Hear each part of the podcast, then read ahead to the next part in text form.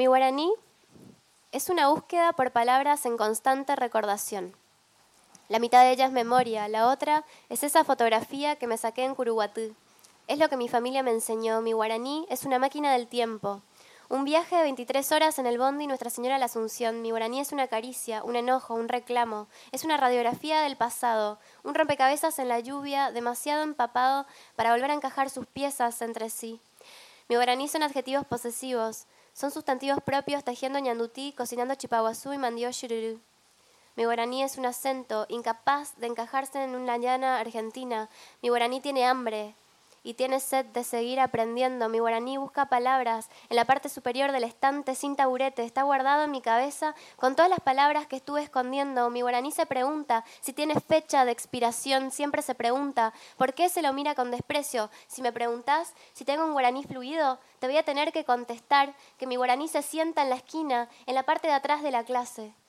Mi guaraní es la historia de un padre que nunca volvió a casa. Mi guaraní es cada letra calando un poquito más hondo cada vez que la pronuncio. Mi guaraní soy yo, a los seis años, anotando cada una de esas letras extrañas en mi cuaderno. Mi guaraní es esa gente preguntándome cómo es que soy blanca y paraguaya al mismo tiempo, mi guaraní. Si me preguntas si soy fluida en guaraní, te voy a tener que contar la historia de cómo mi papá me puso este nombre por la India Juliana, que nunca fue india sino guaraní, y de cómo lideró toda una armada para evitar que los colonos españoles continuaran violándolas. Te voy a contar la historia de cómo mi papá me pidió que nunca me avergonzara de mis orígenes, y de cómo me dijo te quiero en guaraní con los ojos cerrados cuando me dejé mi casa hace siete años. Te voy a contar que el acento de mi papá es en realidad yo para. Una mezcla de español y guaraní. Arriba y en contra el uno del otro te voy a contar de cómo mi mamá, siendo argentina, Aprendió a nasalizar las vocales y atar su lengua a un poste para comunicarse con sus pacientes y de cómo su boca aprendió a enrollarse y a bailar torpemente. Y cómo el idioma todavía tropieza en su voz pedregosa, mi guaraní es comprensivo. Y me enseñó que hay personas que nunca van a encajar de la manera en que a mí me gustaría, que hay palabras que siempre se me van a escapar de la boca involuntariamente como un fuego rápido. Mi guaraní no conoce el silencio. Esperó demasiados años a que su voz llegue para que le digan que necesita supervisión. Mi guaraní es un acento que me recuerda que todavía somos bomba en plena detonación.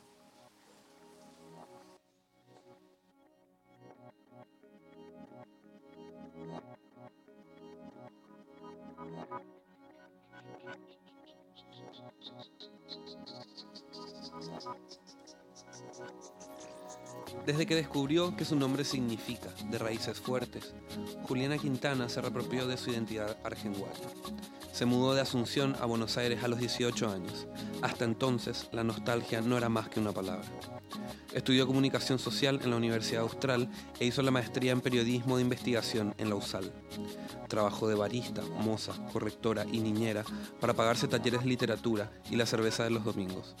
Para el posgrado de perfil investigó sobre la violencia obstétrica en Buenos Aires y en la tesis de maestría estudió la narración de los femicidios con enfoque literario en los medios digitales argentinos. Hace dos años forma parte del consejo editorial de Almagro Revista. Hoy colabora con Notas de Paraguay para Agencia Presentes y organiza slams de poesía en bares asuncenos una vez al mes.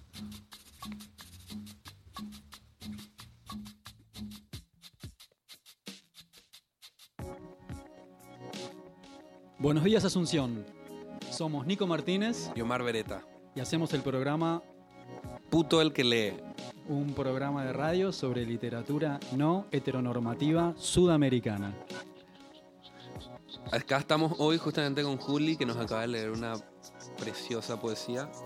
A Juli yo la conozco ya de hace mucho tiempo, estuvimos en el colegio juntos y nada, eh, estuvo ella trabajando mucho en el proceso de los slams de poesía en acá en Asunción, una movida que básicamente, si bien tiene como precedente las tertulias, eh, la- esta nueva corriente del slam es básicamente un trabajo de Juli Quintana con, con, Gabriel Arcón. con Gabriel justamente. ¿Cómo estás, Nico? Gracias, Nico Omar, por invitarme. Un placer estar con ustedes. Juli, bienvenida. Estamos hoy muy contentos eh, grabando en esta mediodía de lluvia en, en la sala Apollo Music en Asunción. Está, nos están cebando un mate, están los gatos alrededor nuestro, está un poquito fresco, que es un poquito así extraordinario Ah, para, Asunción. Sí. Así que bueno, charlando en este living, así como muy, Hace que todo sea más íntimo. muy felices, sí.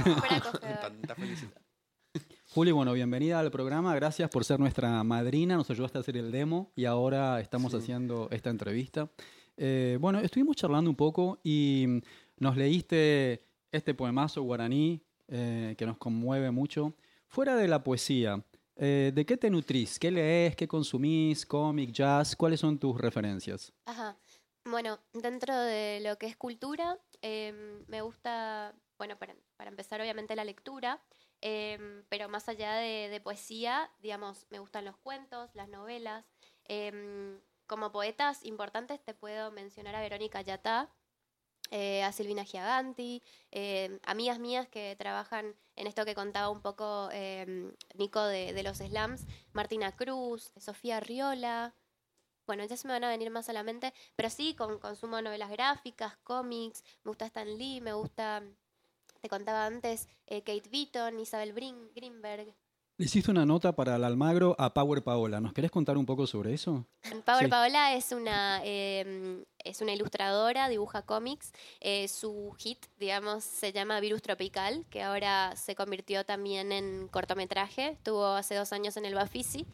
Em, ella es, eh, creo que de origen colombiano, pero a ella mucho de los orígenes no le gusta hablar porque cree que la identidad es algo que se construye, que es algo también de lo que hablamos bastante en esa entrevista, mitad colombiana, mitad ecuatoriana, em, y vivió mucho tiempo también en París y, y- y en Sydney.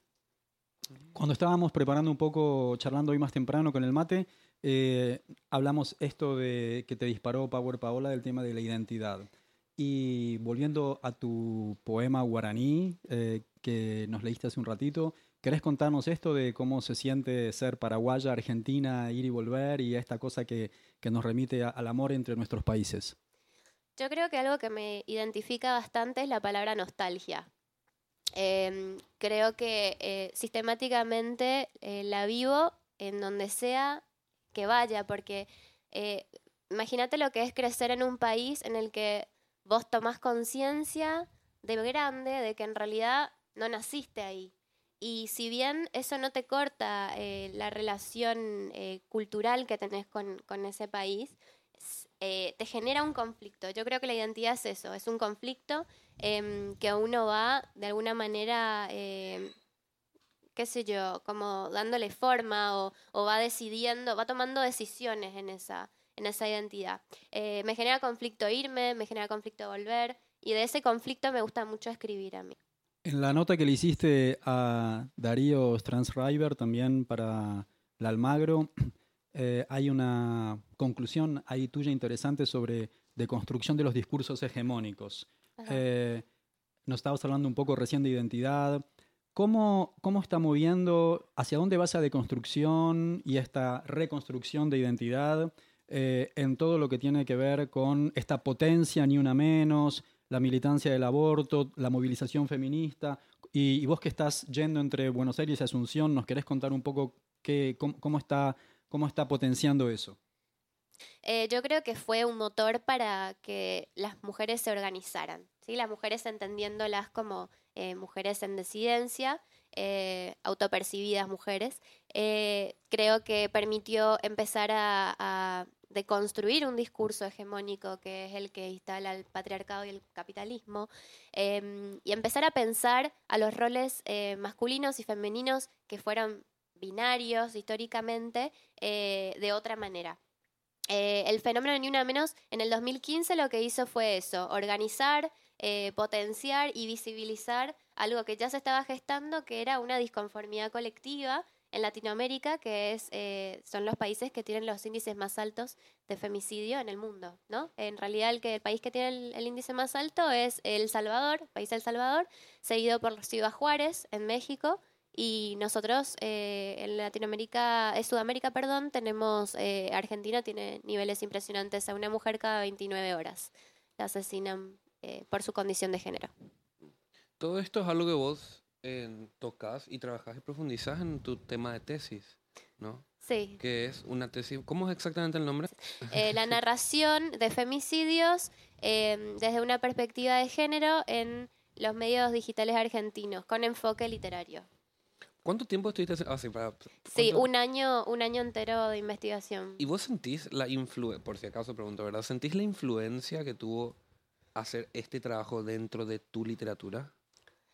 Para mí fue, creo que, eh, si te referís a cómo incidió la tesis en, en mi- en la forma en que escribo, totalmente. Me parece que, em, que fue eh, determinante, que me modificó. eh, además, eh, aprendiendo, aprendí muchísimo. Yo eh, te digo, no, no me gusta tanto que, que nos, nos volvamos sobre academicistas cuando hablamos de, femici- de feminismo, perdón, porque eh, pareciera que es algo a lo que se pueden dedicar unos pocos. eh, pero Claro, es medio em, elitista. O sea, claro. puede ser considerado elitista. y eh, yo creo que en- hay, hay formas de entenderlo. Me parece que está bueno que esté, que esté academizado, pero me parece que se tiene que, que popularizar más de lo que se está popularizando. De todas formas, eh, yo elegí ese tema de investigación, me atraía profundamente y el nexo entre la literatura y, y la forma de narrar femicidios desde los medios de comunicación, que, que ese sigue siendo, eh, sigue siendo mi carrera, eh, la- el periodismo, em, me interesaba porque estaba viendo que cada vez más la forma de humanizar a las víctimas de femicidio era a través de recursos literarios que se estaba utilizando en los medios. Ah, Entonces, eso, esas, esos elementos que empecé a identificar eh, fueron lo que, los que dispararon mi, mi tema de, de tesis.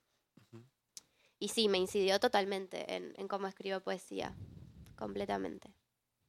Está bueno igual, tipo, la, la dialéctica, digamos, entre el academicismo y lo popular. Ujú. O sea, sí, lastimosamente, también por la forma en la que está organizada la sociedad, hay como que una especie de, de foco en, en lo académico, que es lo, como el, que es lo que tiene más alcance. Ujú. Sin embargo, en- está, está bueno que haya una conversación entre lo popular y lo académico, ¿verdad? Pareciera que en realidad no se discute demasiado el hecho de que eh, el feminismo es algo occidental, es algo casi que históricamente blanco occidental. Digo, El académico. De, de lo, de lo académico, por supuesto. Y desde que se pone palabras, se le pone conceptos a eh, el feminismo, desde que el feminismo es considerado feminismo. Yo creo que hay un montón de feministas que son que no tienen marco teórico y que son mucho más feministas desde la praxis que desde el- la denominación del feminismo. ¿Qué sé yo? Para mí, Gilda era una revolucionaria. La, la cantante de cumbia. Parece que, eh, qué sé yo, criar a una persona con, con, eh, con esa edad, en ese momento, eh, completamente sola, eh, a través de, canciones que eran populares también. Digo, Madonna también, o sea, son figuras que, que por ahí eh, a la academia no, no responden, pero desde, desde lo popular se entienden como feministas. Bueno, y aprovechamos entonces esta referencia a la música para irnos con el primer tema musical. Espero que la disfruten y volvemos enseguida después de la pausa.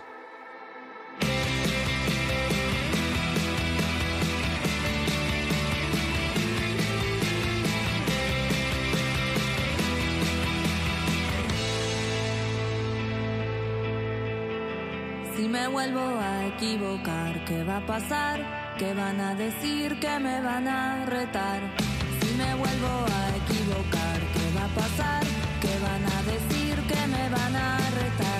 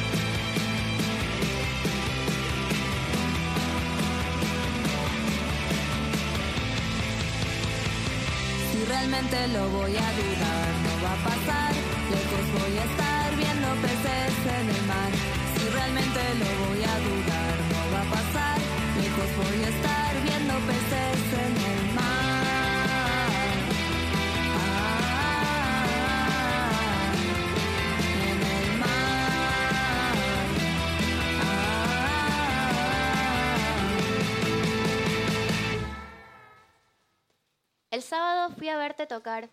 Anestesié mi ansiedad en 15 cuadras de caminata. Cuando llegué, vos estabas parada con un grupo de gente para mí desconocida. Yo estaba sudada, con mucha vergüenza, sumergiéndome en capas y capas de piel. Tengo en la cabeza un letrero gigante que dice me gustás, pero no quiero decirlo. ¿Te das cuenta de lo pelotuda que soy? Vos te acercás y me sonreís. Yo veo que entre los dientes te quedó un pedazo de pizza. Me río y no sé si decírtelo o sacártelo con la lengua. Las palabras me cuelgan de la boca. Te llaman de otro lado y yo me quedo sola.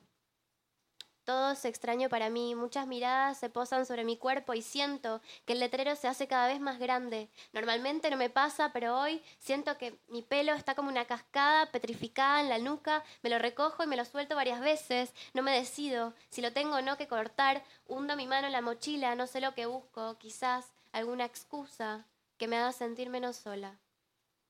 En ese interín me agarras del brazo y yo me pierdo porque siento tu piel escamada contra la mía y pienso que sos una ciudad misteriosa, una muralla pintada de colores, un callejón demasiado oscuro que no puedo iluminar. Somos dos pedacitos insignificantes de mundo y estamos paradas debajo de este cielo que es un jardín de sangre. Tu risa se me derrama sobre la cabeza y la espalda y pienso que quiero estar con vos pero tu presencia es mejor que un ir y venir de caricias, rumores y besos, aunque qué buenos que estarían esas caricias, rumores y besos, y quiero que todas las palabras me habiten y que todas hablen de deseo. Mientras vos delirás, otros besan, otros matan, Conocen otros labios, penetran otros cuerpos. El amor era un juego, un proceso. Yo te confieso que me empiezo a sentir como el aire en un bostezo. Me comienzo a deshacer como el calcio en los huesos, como los pesos de la macrisis, como el deseo del clítoris, como los trazos curvos de ese cielo raso, como los versos de esta pantalla quebrada, como los ojos de esta mujer quebrada, como los ojos de esta mujer quebrada, como este poema que no significa nada. Yo me acuerdo hace unos años cuando me invitaron a un slam de poesía en Dracena. A mí me llamó mucho la atención porque era un slam de poesía, porque yo conocía más o menos así tipo de, búsquedas por internet o de, cuestiones, pero no necesaria, pero nunca lo había vivido acá en Paraguay. Había ido a tertulias, nada, yo pensé, bueno, es una tertulia con otro nombre. Y me acuerdo que fui y ahí, si bien a Julio yo ya lo conocía desde hace unos años, fue como que una especie de reencuentro.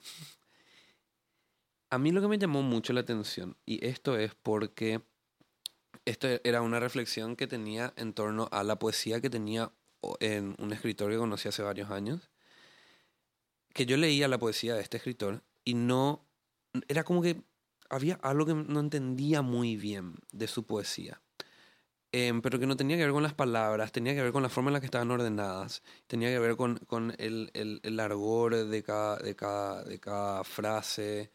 Era así como que medio... No, no encajaba dentro de mi cabeza, hasta que un día fui a una presentación de este poeta, no Juan de Salazar, y lo escuché recitando su poesía. Ahí todo tuvo sentido. Parece que la poesía de Julio Quintana lo que tiene es una reflexión no solo en torno a las palabras elegidas, sino también a la melodía que se da cuando ella lo recita. O sea, su poesía también o sea, está tan impregnada de su personalidad que, que una cosa es leer poesía de Julio Quintana, otra cosa es escucharla a ella recitando su poesía. Es, es musical. Y yo entiendo que en torno más o menos a esta identidad fue que empezó a surgir la idea del slam. Totalmente, Nico. Captaste, creo, la esencia de lo que es ese género. Em, me parece que todos, en realidad y todas, tenemos eh, una voz. que nuestra poesía tiene una voz y que hay un vacío de sentido en el texto que se llena cuando socializamos la poesía, que es cuando hablamos cuando lo recitamos, cuando lo comunicamos a otros. Y eso eh, llega de otra manera, porque así como vos contás la anécdota de este poeta que, faltaba como comprender qué es lo que quiso decir acá, eh, tiene que ver en parte, algunos son muy, eh, digamos, encriptados, algunos poemas realmente son así, pero otros tienen que ver con que falta esa parte que es la de la lectura en voz alta o la declamación. Entonces ahí nos damos cuenta de que el poema por ahí puede ser mucho más hermoso de lo que lo leímos en nuestra mente porque tiene otra rítmica, otra musicalidad, eh, o también puede ser, em, puede tener mucho más sentido. Eh, te podés empatizar más con la poesía eh, hablada, y eso tiene que ver con que nosotros somos deudores de una tradición oral. somos, digamos, ahora estamos, nuestra clase, nuestra, nuestra pertenencia social, económica además, nos permitió acceder a la alfabetización pero civilizaciones anteriores, digamos los orígenes de las lenguas vernáculas, de, los indígenas, de los pueblos originarios, en realidad transmitían sus conocimientos a través del lenguaje oral. Entonces, eh, me parece que, desde ese momento ya se gesta un, acto poético, una intencionalidad poética a través del, del habla. Que eso, eso, o sea, tipo, la propuesta del slam es como que a cada persona que fue empezando a formar parte de, de la comunidad que se hizo a partir del slam, em, es como que a cada uno le forzó a no solo darle cuerpo a su poema, sino una voz. Y tiene mucha relación con esto que vos estás diciendo de que, de que somos una tradición oral. O sea, tenemos, la tradición oral es como que quedó muy olvidada por esta la, la, supremacía de lo escrito, de lo académico. Y también está la idea de que lo, lo escrito de alguna manera lea al oral a otro plano. Y, lo más interesante es que cuando vos estás produciendo el poema, necesitas leértelo al menos dos veces en voz alta para ver si no hay cosas que modificar, porque puede, estar, puede resultar cacofónico, puede ser que la rima no, no funcione, o que hay rimas que funcionan y otras que no, a mi criterio. A mi modo de ver, que yo no soy ninguna especialista, pero digo, desde mi punto de vista subjetivo, como que veo que eso, que, se puede jugar mucho más en la oralidad y podemos llegar a otros mucho más de esa manera. Em, algo, perdón, una última cosita que te quería decir eh, sobre lo que, lo que comentabas es que en, en, realidad, después de escribir nuestros poemas, nosotros empezamos a, a, declamar, pero existe un proceso de producción de textos que es el que yo implemento, que es escribir para textos para ser leídos, que son textos que eh, quizás en una antología poética resulten extraños porque hay palabras muy, hay, pasajes muy extraños como, viste qué pelotuda que soy, como una parte de mi poema, que no queda en realidad muy bien escrito, pero leído sí, porque es, más familiar. Eso. Eh. y este, esta es la, la, la metodología que vos estuviste que ustedes estuvieron realizando durante, creo, o sea, tipo te pregunto, que estuvieron realizando durante estos talleres que se hicieron en el Juan de Salazar, de los cuales hoy, o sea, tipo, de los cuales ayer se hizo la presentación de la plaqueta, puede ser, si Sí, sí, fue tal cual. El Centro Cultural Juan de Salazar nos abrió las puertas eh, a Gabriela y a mí, que es mi dupla mágica hermosa con la que organizamos esto, en hace dos años, con eh, la ayuda de TEDIC, que es eh, Tecnología y Comunicación, que es un grupo de gente muy copada que organiza también eh, ondas em, que se ocupa de derechos eh, digitales. Em, y fue, duró tres meses, se trató, era un taller de escritura creativa y oratoria, y mm, el producto de esos tres meses fue el lanzamiento de una plaqueta, que es una compilación de los poemas que estuvieron trabajando los chicos y chicas eh, en esos meses, ¿no? Y fue muy lindo, se llamó Salida al Mar, que tiene que ver con todo esto.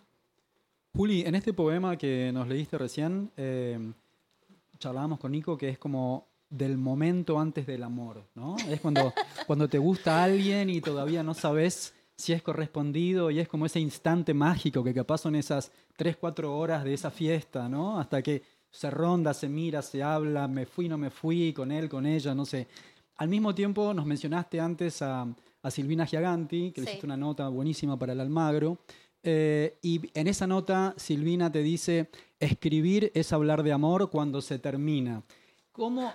Contanos así como desde el momento antes hasta que se termina. ¿De qué va el amor en la poesía? Eh, la, definición de Giaganti de lo que es de lo que es poesía, de lo que es la escritura para mí es disruptiva, para mí es la reivindicación del amor. En un tiempo en el que el feminismo está buscando de alguna forma dejar de hablar del amor romántico, yo lo quiero volver a poner en la mesa. no el amor romántico en el sentido tóxico, pero quiero que volvamos a hablar del amor y de reapropiarnos del amor, porque la poesía es amor, aunque vos no estés hablando concretamente de una situación puntual relacional, estás hablando del amor, el amor al arte, el amor al otro, el amor a, la familia, a mi gato, lo que sea, pero es, es fabuloso y ella lo conjuga muy bien cuando dice, escribir es hablar de amor cuando se termina, porque todo acto eh, poético eh, empieza como un- una decantación catártica. Cuando empezamos, se termina algo y nos duele, nos duele, es como que arde el alma y necesitas ahí como descargarlo todo. Y se vuelve, uno empieza a escribir desde la verborragia. Obviamente que hay- yo siempre lo digo así, hay dos instancias cuando uno empieza a, a escribir. La primera es catártica y verborrágica. Y la segunda tiene que ver con desmalezar eso. Para, para poder hacer de eso algo productivo, desmalezar, limpiar. eh, pero Giaganti eh, es fabulosa porque también tiene otra frase que para mí es genial, que em, dice, del barrio hay que irse rápido. Y para mí eso em, fue, fue fantástico porque eh, cuando la entrevisté, yo eh, estaba en Argentina y, y sufría mucho de esto que te contaba en el primer bloque de la nostalgia. Y entonces eh, su- sus poemas tienen eso, ¿no? Tienen bicicletas, tienen barrios, tienen pibas jugando al fútbol, tiene una chica que se fue de su casa en la adolescencia eh, muy temprano, se fue de su casa por lesbiana, por una no aceptación, tiene esto de la brecha de clase, de cómo ella de pronto se da cuenta que en su formación eh, terminó formándose más que sus propios padres, que les costaba firmar su libreta de, calificaciones. Es una vida que realmente vale la pena leer y reconocerla. Buenísimo, vamos a, les avisamos que vamos a tener colgados en, en nuestras redes todas las referencias a las notas, las biografías, los videos, las músicas y todo esto. Así que bueno, nos vamos, la- le agradecemos mucho a Juli Muchísimas por gracias, habernos- Juli, por tu por, por haber estado acá con nosotros en este que básicamente es nuestro primer programa, o sea, es nuestro primer programa. Gracias chicos, nos vamos a la pausa, disfruten la música y volvemos. Bueno, como dice Gabriela Cabezón Cámara, cómo vienen las pibas, ¿eh? La verdad que qué esperanza, qué, qué- qué alegría. Uno no puede más que sentirse absolutamente insignificante ante- ante toda esta oleada que nos cambió todos los paradigmas. Totalmente. Bueno, eh, tuvimos un súper primer programa con Juli Quintana. Eh, fue hermoso. Les, vamos, les colgamos en redes eh, links a toda su poesía. Hay algo de este diálogo íntimo en algunos de sus, de sus poemas o de susurro entre las sábanas, que es como un viaje largo en Bondi a la noche.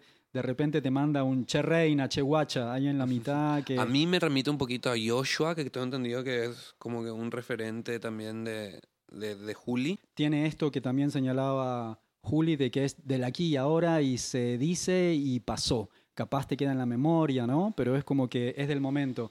Y en esta entrevista que le hace Juli a Power Paola, en un momento la entrevistada dice, lo que me atrae tiene que ver con lo precario. Y esto, esto resuena mucho también con la poesía, estas poesías de amor de Juli, porque esto de, de- de lo precario que es este instante en donde estoy diciendo esta palabra, esto está siendo pronunciado, ¿no? Este momento. Ahí eh, Power Paola dice en la nota también que ella eh, pinta para sobrevivir, que no es que está, no pinta para una muestra en una galería.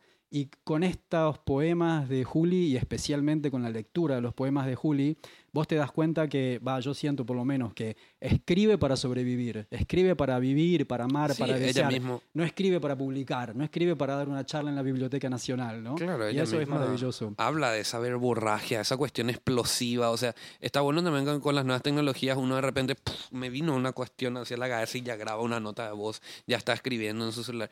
O sea, tipo, una combinación de factores. en- bueno, cada uno tiene su forma de escribir, ¿verdad? Pero, pero estoy casi seguro que hay una conversación en WhatsApp de- dentro del celular de Juli que tiene muchas notas de voz con cositas que se le van ocurriendo.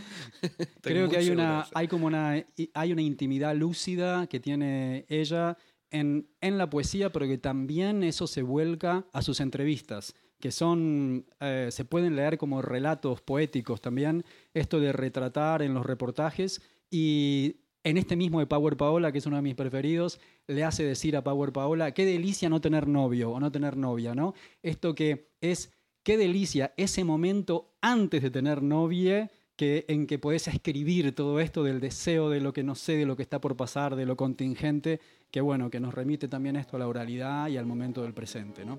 Y con esto de que estamos con la deconstrucción del amor romántico, vos, Nico y yo. No, nos metió un bife. Ah, O sea, si Juli nos metió un bife, porque tipo en la presentación de este programa hablamos de enamorado nunca, nunca más, O sea, enamorado nunca más, heteronormativo nunca más.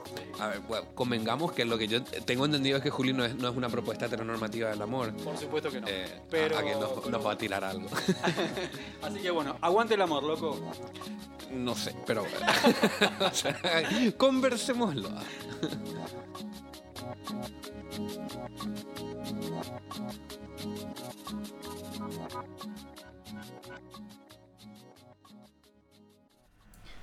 Me quería a mí. Sus certezas sobre los puntos de cocción me encantaban tanto como su condición de mujer madura, hermosa y mamá. La conocí cuando yo tenía 25. Ella había cumplido en agosto del año anterior 40. Su hija empezaba tercer grado y apenas llegaba a los 8. Diana, aunque parecía una mujer que cargaba con todas las experiencias del mundo, nunca había estado con una chica. En parte se adjudicaba que todos los hombres blancos heterosexuales gustaban de ella, incluidos los seis compañeros del curso de chocolatería. Nos hicimos amigas haciendo bombones de molde rellenos con jalea de frutilla. Ese día cuando la docente dijo, ustedes dos juntas, Diana supo de mi existencia por primera vez. Desde ahí en adelante no dejé de pasar una oportunidad para llamar su atención. Llevaba golosinas que compraba en el barrio chino, chocolates con chile, sal marina, pétalos de jazmines, entre otras cosas extrañas que semana tras semana me ocupaba de conseguir para nuestro encuentro. Cada vez que le hablaba la invitaba a hacer algo fuera de clase. Ella casi nunca podía, así que me conformaba con meriendas después de clase, almuerzos cortos antes de empezar a cursar y caminatas a la boca del subte. Un día inventé que era catadora de alfajores en una fábrica cerca de su casa, para poder pasar tiempo casual con ella sin mostrarme donada. Sentía que me hacía muy bien pasar tiempo con Diana. Una vez me contó que el papá de su hija cumplía años el mismo día que yo. Me dijo que los escorpianos éramos su debilidad, pero al mismo tiempo nos odiaba. Incluirme en esa bolsa fue su primera declaración de amor. La segunda fue cuando me invitó a una charla sobre los 80 años del libro de Doña Petrona. Era en la Biblioteca Nacional. A las 8 de la noche ya estábamos en su casa. Su hija estaba con el padre ese viernes. Mientras la veía desplazarse como un merengue a punto entre platos, vino y quesos blandos, me apoyé en la mesada.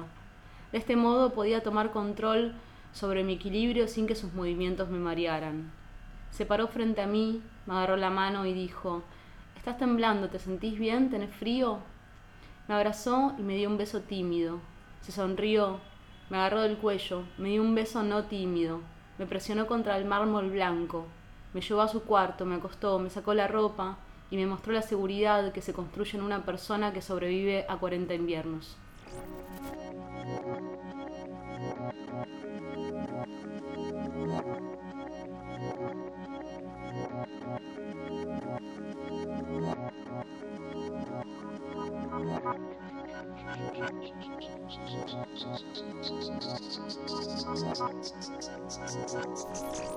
Ana Luz Vallejos, lesbiana, feminista, escritora y ambientalista. Nació en Buenos Aires, creció en General Villegas, una ciudad en la provincia de Buenos Aires. Publicó sus poesías en color pastel, bajo el nombre de Hipocampos y Amaca. Participó en diversas antologías de poesía contemporánea. Fundó la organización de educación socioambiental Feriado en el 2012. Desde entonces trabaja en diversos barrios vulnerables con grupos de mujeres, niñas y comunidades LGTBIQ. Actualmente se encuentra trabajando en su primera novela, de la cual nos está compartiendo hoy unos fragmentos.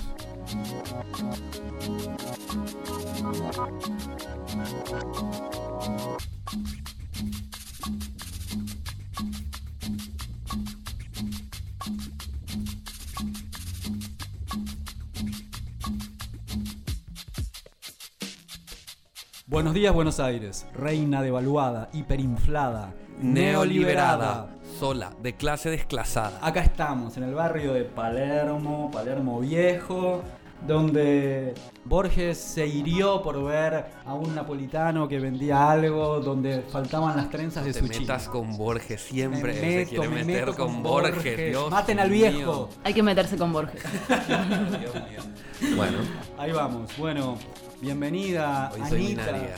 Estamos re contentos de tenerte. Venimos de tener un almuerzazo, nos charlamos hasta los codos. Hablamos de furia, traba, torta, puto, no binarie, ambiente, bebés y amor. Bueno, bienvenida al programa. Estamos re contentos de tenerte acá. Bueno, muchas gracias por la invitación. Feliz, feliz de estar acá compartiendo con ustedes y con mucha ilusión de todo, todo esto que están haciendo. Me encanta. La verdad es que me puso muy feliz enterarme un poco más de qué se trataba esto. Anita, tenemos 80 temas para conversar. Tenemos la situación sudamericana, prendida a fuego, pero vamos a hablar un poco de los mundos particulares, lo que nos acabas de leer. Esta que es la primera parte de un texto que nos vas a seguir leyendo al principio del segundo bloque. Contanos de qué va, contanos de qué viene y contanos esta idea de los registros del amor. Bueno, esta, este capítulo es, es uno de los capítulos quizás troncales de la novela que estoy escribiendo. Por ahora tiene como título Nuestra novela y que intenta de alguna forma hacer un registro particular de una primera historia de amor de una chica del interior que se viene a estudiar a Buenos Aires, como algunas chicas del interior, que, a las cuales les sucede tener la posibilidad de venirse a estudiar a la facultad y encontrarse con la posibilidad de ser de otra forma, ¿no? De todas esas rarezas que aparecían en el pueblo, trasladarlas a una ciudad que quizás, por lo menos, le permite que, que- que- que exista de alguna manera. En base a eso y en base a empezar a escribir este, esta novela, empecé a fanatizarme con las primeras historias de amor de lesbianas, de lesbianes, y empecé a charlarlo con amigas, con personas que me encontraba, a las cuales les contaba lo que estaba haciendo, y surgió esta, quizás esta necesidad, un poco entre todas, de decir, ¿cómo nos enamoramos las lesbianas? ¿Cómo nos enamoramos por primera vez las lesbianas? Cuando no tenemos la referencia de Disney para enamorarnos, pero nos enamoramos igual. Entonces, el, primer enamoramiento de, de una lesbiana para mí es un acto revolucionario que tiene poco registro, por lo menos en, en la quizás en la cotidianidad de, de todas y de todos y de todos en este momento. Y bueno, me parecía que estaba bueno empezar a, a investigar y a generar no tan solo el registro de esta novela, sino también el de, el de otras historias y otros primeros amores, ¿no? nos habías estado comentando en el almuerzo sobre un proyecto que es Lesboteca. Creo que es lo que te estás refiriendo. O sea, ¿qué es? ¿Qué, qué vendría a ser Lesboteca y cuál es su relación con la novela que estás escribiendo? Bueno, Lesboteca es una, un proyecto que intenta registrar eh, primeras historias de amor de diferentes lesbianas, de lesbianas de diferentes generaciones, de diferentes edades, de diferentes clases sociales, profesiones, y que busca de alguna forma esto, generar un banco de imágenes y de imaginarios respecto al primer amor de eh, las lesbianas y las lesbianes, y de alguna forma esto que, que decía recién, ¿no? Como empezar a contarlo empezó a hacer que exista la necesidad de tener este registro y que quizás este registro está en muchas obras de arte, ¿no? Digo, hay, muchas, hay muchos textos, eh, hay muchas novelas que hablan sobre esto, pero quizás en la narración oral de las historias de amor siempre nos encontramos con historias de amor bastante heteronormativizadas. Entonces, responder a la pregunta cómo nos enamoramos las lesbianas fue un disparador que eh, me llevó y nos llevó después con otras compañeras a armar este proyecto de, de la lesboteca. Es una biblioteca de historias de amor, de, de primeras historias de amor de lesbianas. Un fuego, o sea que estamos armando el manual de chicas cómo enamorarse. Que, que, claro, ¿O cómo nos enamoramos? loco, Claro. Ojalá, Man- ojalá. cuidado con la palabra manual, cuidado con la palabra manual. o- Ojalá alguien me hubiera tirado un centro, ¿no? Cuando Claro. yo tenía, no sé, Sí. siete y me gustaba mi compañerito del, del patio y no sabía Claro, ¿qué, es hacer. esto que me pasa? El- hace unos días la activista travesti Marlene Wallard dijo, bueno, una, a- algo muy fuerte dentro del, dentro del proyecto Ruinas, Diálogos Sudacas del Fracaso, que dice, bueno, hoy estamos ante el fracaso de la heterosexualidad.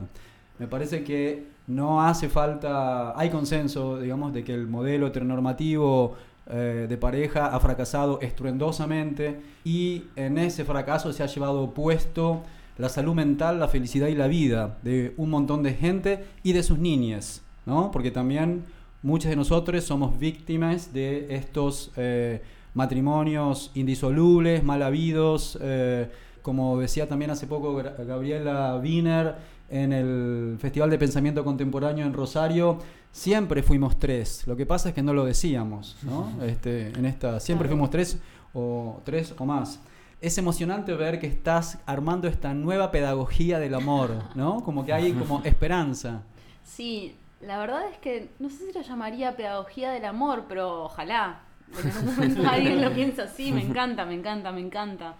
Quizás todo esto, todo, o sea, desde la novela hasta el proyecto Lesboteca, surge desde un lugar en el cual me, me gustaría que exista, ¿no? Desde, un lugar de, deseo que esto exista. ¿Por qué? Porque esto que vos decías, cuando me gustaba a los siete años eh, este chico en el recreo, o cuando a mí me gustaba, cuando miraba chiquititas, la mala de chiquititas, y no entendía por qué me gustaba, porque me gustaba, y era la mala, entonces no es que me gustaba porque yo quería ser como ella, no, me gustaba porque estaba fuerte. Entonces, ese nacimiento quizás de, del amor o de la sexualidad o de los vínculos sexo, afectivos entre mujeres y que son tan apagados, ¿no? En ese momento yo me acuerdo que todo el tiempo cuando era chica me decía, esto también le pasa a otras personas, ¿no? Como algo de, de generar un imaginario en el cual yo entendía que esto que me pasaba le pasaba a otras personas, que no estaba bien, pero que había otras personas a las cuales también le pasaba. Y ese, ese imaginario y ese imaginario que se dio a través de otros vínculos, etcétera, hizo que hoy yo pudiera decir, soy Ana Luz Vallejos, lesbiana, feminista, ¿no? Eh, Está bueno cuando estábamos, cuando nos trajiste la bio hoy más temprano que teníamos que agregar la palabra lesbiana y le preguntamos dónde querés que la ponemos primero. dice, claro, o sea, militamos el orgullo. Y también, claro, fui lesbiana antes que feminista, ¿no? Es como que. Claro, antes de escritora también, lesbiana. Ana, tengo una pregunta. Estamos hablando del amor romántico, que es un concepto del cual muchos sectores del movimiento están como que disputándose si mantenerse dentro de esa categoría, si alejarse de, de, esa, de ese espacio, de esa plataforma yo entiendo, o sea, por lo que voy entendiendo, hay una reivindicación del amor romántico en clave feminista.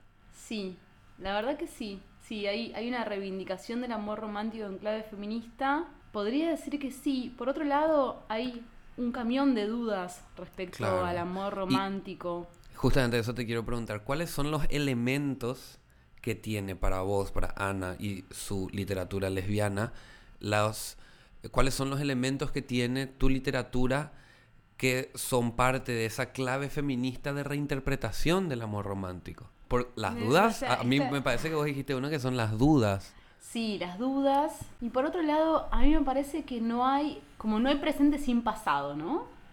Y quizás esa reflexión y quizás algunos capítulos de, de esta novela apelan mucho a eso, ¿no? Hay un capítulo donde la narradora que está en primera persona se va a vivir con un chico y le escribe una carta a una amiga y le dice, estoy tratando de ser normal, ¿sí? Y convive con este chico heterosexual, con el cual se encuentra con un montón de rasgos de la heterosexualidad y la heteronormatividad que hacen que ella se enamore de la mamá del chico, ¿no?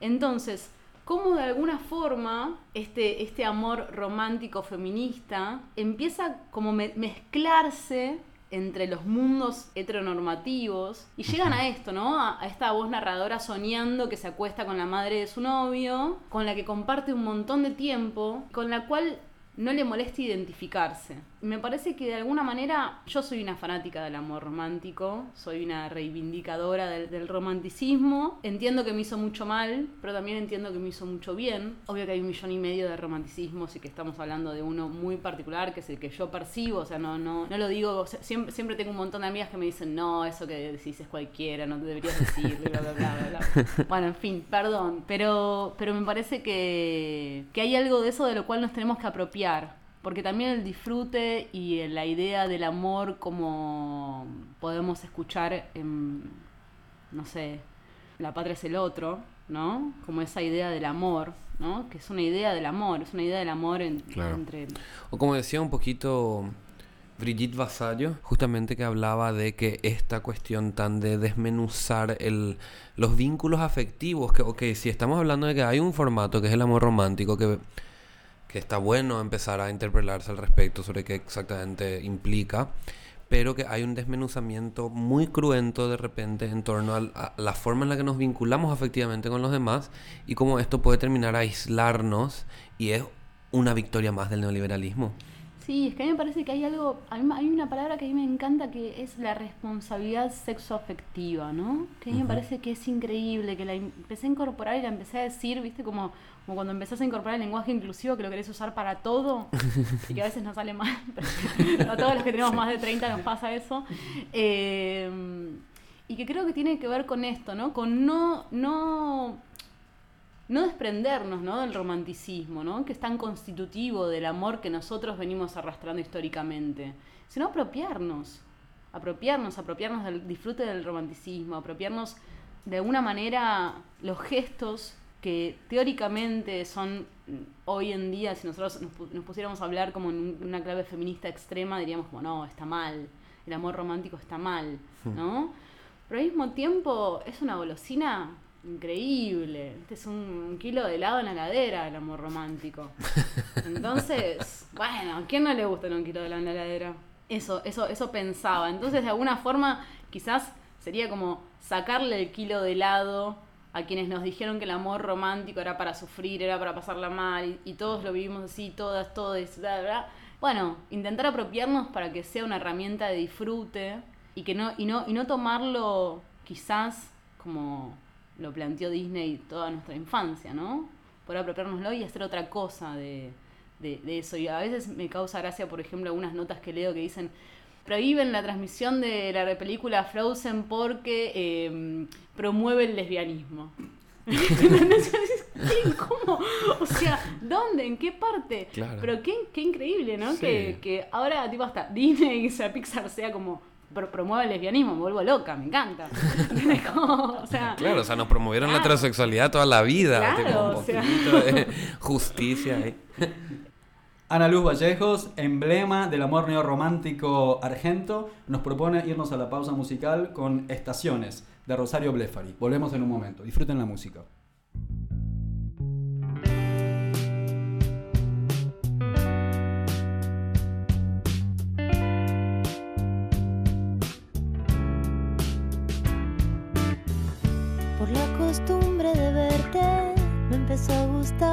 Suerte y tu vida.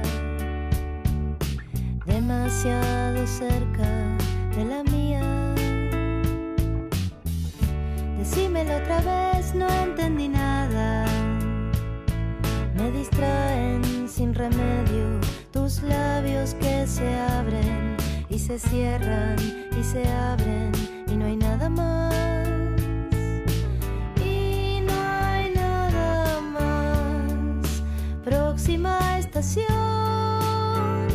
Verano. Apago la alarma de nuevo, subo la luz para verte. Algo me dice que estás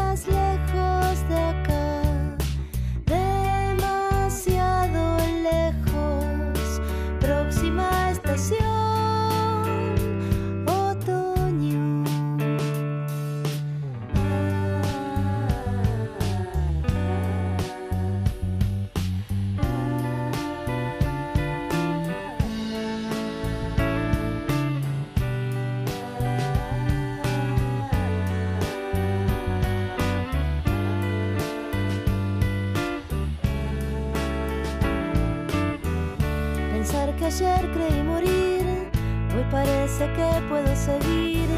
Un capítulo me hizo sonreír. Si me equivoqué, mejor o peor. ¿Quién tiene acaso todo asegurado? Próxima estación invierno.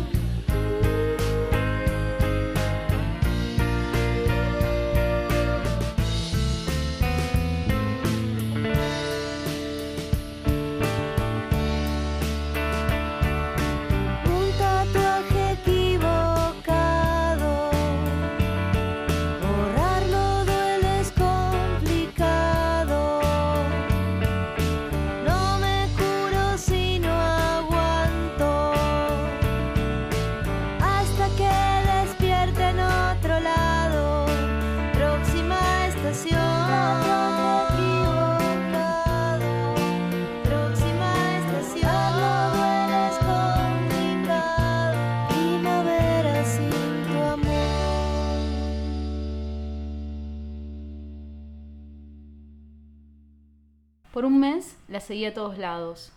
Pensaba que me iba a quedar ciega si no la veía por lo menos cada tres horas. Un día llegué a su casa y la encontré hablando con un cliente que le había encargado una torta gigante del programa para niños La Granja. El pollito pío le había quedado increíble. Toda esa cena me dio unos celos monstruo, así que subí a su cuarto, pegué un portazo y me tiré a llorar en su cama. A los pocos minutos subió. Se limpió las manos al delantal, se lo sacó y desplegó una paciencia infinita. Me habló, me explicó que no me tenían que preocupar los monos y que quería que su hija sepa que estábamos juntas. Me imaginé con ella de viejita, me imaginé comprando una casa, me imaginé siendo madrastra, me imaginé paseando a su perra todas las mañanas. Me imaginé teniendo un programa de pastelería con ella en utilísima satelital. Me imaginé embarazada, me imaginé todo con ella. Y todo lo que imaginé lo puse como condición para que nuestro contrato de amor siguiera. Diana se esforzaba con una precisión quirúrgica en su declaración, pero a mí no me alcanzaba. Tenía la urgencia de un futuro determinado para darle rienda suelta a la propuesta de contarle a su hija. Entre peleas, declaraciones de amor y llantos, duramos cuatro meses más. Ya en las últimas, nos fuimos un fin de semana a la costa y como no cogimos pensé que me estaba dejando. El domingo al mediodía me explicó que le estaban pasando algunas cosas que no tenían que ver en nada con nosotras, que estaba rara con su cuerpo y que iba a tener que operarse preventivamente para sacarse los nódulos que le habían aparecido en las tetas. Le pregunté si lo sabía hace mucho y me dijo que no, que había pasado esa semana, que no era grave, que iba a estar bien. Diana manejó de ida y de vuelta, me dejó en mi casa. Pasaron tres días y decidí dejar el curso y dejar a Diana. Cuando una se acuesta con chicos amanece cagada, me dijo la primera noche que dormí en su casa. Al poco tiempo dejé de responder sus mensajes. Cuando la hacía era para decirle que no podía verla, que no podía hablar, que había conseguido un trabajo full time, que le había dejado las llaves en el buzón de su casa, que las, cosas que, que las cosas que tenía mías ya no me importaban, que las done, que se las quede, que las tire o haga lo que quiera con ellas. Que me alegraba que haya salido bien la operación, que le mandaba un beso, que había conocido a alguien más de mi edad, que iba en serio, que yo necesitaba algo serio, que me imaginaba que ella también, y que sea muy feliz con su nuevo novio. El miedo me distrajo, pasó el tiempo, y un día me decidí a responder su mensaje de año nuevo, habían pasado seis meses. Le escribí y no me respondió. La llamé y no me respondió. El jueves siguiente, a las 21.45 horas, me respondió su prima. Diana falleció. Me sentí con la urgencia de responder y la cagué. Mentira, no puede ser. La prima me clavó el visto y pude imaginar instantáneamente sus párpados cayendo en paralelo a este pensamiento. Qué piba pelotuda. Se me vino a la cabeza el recorrido para llegar a la casa de Diana y sentí que me caía de un primer piso. Apoyé los codos en la mesa del bar como para agarrarme de algo. Le puse las manos en la cara y empecé a hacer unos ruidos de pez recién sacado del agua. La camarera se acercó a traerme unas servilletas y preguntarme si estaba bien. Le dije que sí y la abracé sin parar. Se sorprendió, pero me agarró fuerte y me acarició la espalda. Cuando la solté, me dijo si quería que llame a alguien. Esta fue la segunda parte de Me Quería a mí. Qué placer verdaderamente escucharlo de su boca, la verdad que me recontra hipnotizó.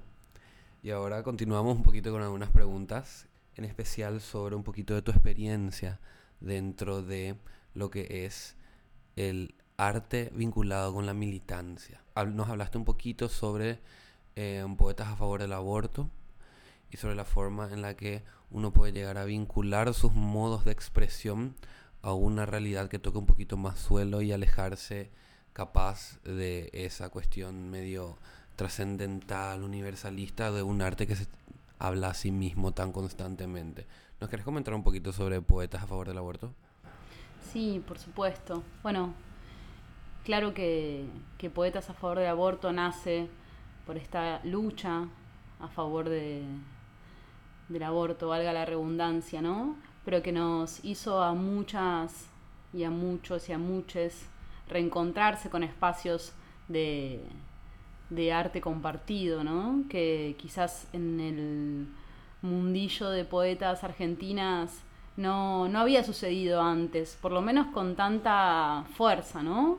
Donde nos encontrábamos poetas que nos gustábamos, que no nos gustábamos, que queríamos hacer algo y hacerlo juntas, pero que teníamos un montón de disidencias en función, en relación a, a, los tipos de poesía que llevábamos a cabo. Y sin embargo, poder hacer un solo frente, juntarnos, editar un libro, con lo que cuesta editar un libro en Argentina, con lo que cuesta ponerse de acuerdo, con, con lo que cuesta correr un poco el ego, el ego artístico y, e incluir, ¿no? Pronunciarnos frente a una causa y frente a una necesidad tan grande, eh, sino también para encontrarnos como artistas y como poetas y como escritoras desde otra visión, ¿no? Desde otra perspectiva y eso nos eso lo único que hizo fue sumar a más y más poetas y encontrarnos con, con, la facilidad de, siendo tantas, poder publicar, siendo tantas, poder elegir a dónde van los fondos de la venta de esos libros, de rápidamente llegar a una segunda edición, de rápidamente llegar a una segunda edición en la cual ya no tan solo éramos las poetas que habíamos publicado en ese libro, sino éramos un montón más, de pensar en ese movimiento no como un movimiento de la ciudad de Buenos Aires, sino pensar ese movimiento como un movimiento a nivel país, de preguntarnos qué pasa con las poetas que están en otros lados. Y la verdad es que para mí fue muy emocionante y al mismo tiempo fue una herramienta, creo que la más eh, concreta con la que pude aportar a la campaña, aparte de con mi presencia y con estar y con, y con acompañar, y nace un poco a partir de los martes verdes. El libro de las poetas por el aborto se llama Martes Verdes porque todos los martes, durante el debate sobre el aborto, nos juntamos a leer poesía en la puerta del Congreso. Yo que soy una fanática de, de las narraciones orales, para mí era un programón, encontrarnos en la calle, en el Congreso, a leer poesía con diversas identidades culturales. Me parece que nos, que nos hizo renacer como movimiento y al mismo tiempo reencontrarnos con las nuevas generaciones, ¿no? Que eso fue muy interesante, como encontrarnos con, con poetas que tienen 20 años y que tienen otra visión sobre la poesía, encontrarnos con poetas que tienen 50, 60 años y que tienen otra visión también, pero que todas comulgan y están ahí apoyando una misma causa. Fue, fue realmente algo muy increíble, se los les recomiendo que lo lean, Martes Verdes, y que sigan, que nos sigan en todas las redes que, que puedan. Anita, ¿Vos cómo estás viendo este proceso, este fenómeno en especial, este año que es un año electoral, acá en Argentina unas, unas elecciones bastante particulares? ¿Vos cómo estás viendo esta cuestión, esta efervescencia que hay de la de una conciencia política dentro de las artes? O sea, vos pensás que o sea, ¿cómo pensás que se está dando? Pensás, o sea, ¿cuáles son tus, tus observaciones en torno a este fenómeno que la verdad que en Argentina está como que muy que es una particularidad de la región hoy, creo yo. Sí, yo creo que, que es particular. Al mismo tiempo siento que siempre existió. ¿no? Como que hay algo de eso que siempre estuvo. Me parece que estamos teniendo la necesidad de ponernos de acuerdo, ¿no? Como que hay algunas situaciones que hacen que muchísimos movimientos que quizás antes eran más personalistas o, o que por pequeñas diferencias se fragmentaban, hoy en día necesitamos literalmente ponernos de acuerdo y que hay quizás algunos aspectos del arte que se están empapando de eso. Yo como te contaba hace un rato, no, no, no soy 100% del palo del arte, ¿no? Vengo de un activismo quizás más de, de base, ¿no? De ir a trabajar a los barrios, de fundar eh, eh, Feriado como una organización social horizontal en la cual somos muchas mujeres que nos ponemos de acuerdo para encarar algunas temáticas de diferentes disciplinas, del arte, de las ciencias sociales, de las ciencias. Y eso me hizo reflexionar mucho sobre los espacios artísticos y cómo a veces, si los espacios artísticos no están realmente, no sé si la palabra es bien pensados, ¿no? Pero por lo menos separados, separados a conciencia del ego de los artistas, se pueden volver un poco superficiales. Me parece que, que era una deuda de los movimientos artísticos comprometerse socialmente y que, nada, quizás por todos los, los, los 90 en Argentina hay un millón de situaciones en las cuales hicieron que eso suceda. Quizás el arte se, se alejó de algo que, que hoy en día tiene la necesidad de encarnar de una manera muchísimo más consciente. Y me parece que, que es correcto que sea así. Que cada uno, digo, no tan solo, no tan solo enfocándonos en los, en los ámbitos artísticos, ¿no? sino como cada uno en su actividad cotidiana pueda tener con una conciencia política activa, ¿no? Activa que sea, que tenga reacción, ¿no? Eh, eso me parece muy, muy, muy importante.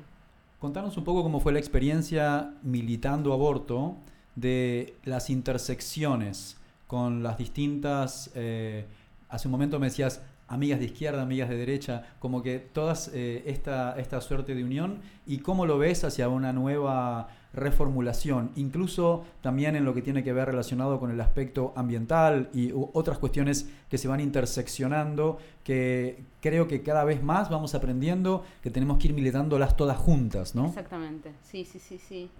Sí, hay algo de, de, esa, de esa militancia más amplia que se dio quizás a partir de diferentes movimientos, ¿no? Ni una menos, la, la campaña, em, que de alguna forma nos encontró en las en los acuerdos, se nos encontró en los no acuerdos, ¿no? Un poco lo que te contaba antes, yo trabajo con la organización en, en barrios vulnerables de la ciudad de Buenos Aires, eh, por lo menos en estos últimos años, y lo cierto es que hay muchas diferencias que de alguna manera lo que para mí ponen sobre, sobre la mesa es que los acuerdos son complejos y que de alguna forma si todos somos conscientes de la complejidad que implica ponernos de acuerdo, puede hacer que los resultados sean complejos pero convenientes para todos.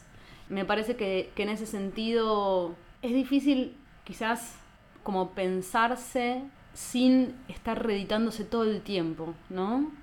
Como hay algo de, de las posturas quizás rígidas o de llegar a un punto y sostenerlo 100%, que a mí me parece que hay algo de eso que todo el tiempo se está reeditando y por eso también es tan fluctuante y por eso también está siendo más abarcativo, ¿no?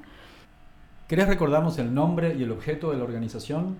La organización se llama Feriado, trabaja con problemáticas ambientales en barrios vulnerables que tienen que ver muchas veces con algo bastante invisible para las personas que quizás viven en en ciudades cómodas, donde el transporte público funciona, donde alguien pasa a recuperar eh, los residuos, donde quizás sacar la basura no es un problema, ¿no? Y cuando trabajas en otros lugares donde te das cuenta de que hay una persona que por ahí te dice yo camino tres cuadras para sacar la basura porque no quiero que mi hija tenga la enfermedad de la basura, y vos le decís cuál es la enfermedad de la basura, y ella te dice, no sé cómo le dicen ustedes a la sarna, y eso no sucede en otro país, no sucede acá a 7.000 kilómetros, sucede acá tomándote un bondi a 20 minutos, ¿no? Entonces, esas problemáticas, de alguna forma, nos hicieron notar estas, estas realidades tan, tan, tan diferentes y poder empezar a mezclarnos es un poco el objetivo de la organización, ¿no? Poder empezar a convivir con esas diferencias y hacerlas parte. Bueno, Anita, ahora que estamos más o menos ya acercándonos hacia el final de la entrevista, sin embargo, hay una cosita con la que quiero cerrar, que es una pregunta así muy clave. Para nosotros, por lo menos, para este programa, para todo este ciclo. Em, Anita, para vos, con todo lo conversado hoy, desde el amor romántico, el lesbianismo y también desde el, el amor que se expresa dentro de en el activismo, la militancia, como vos estabas diciendo, la patria es el otro, que es una expresión de amor también. Entonces, yo quiero preguntarte, Anita, para vos, ¿qué es el amor? Wow, es una pregunta que quizás dure 40 minutos mi respuesta, perdón, perdón. Es una pregunta que quizás la podría responder todos los días de una manera diferente. Eh, así que perdón por eso, va a ser una edición limitada esta respuesta.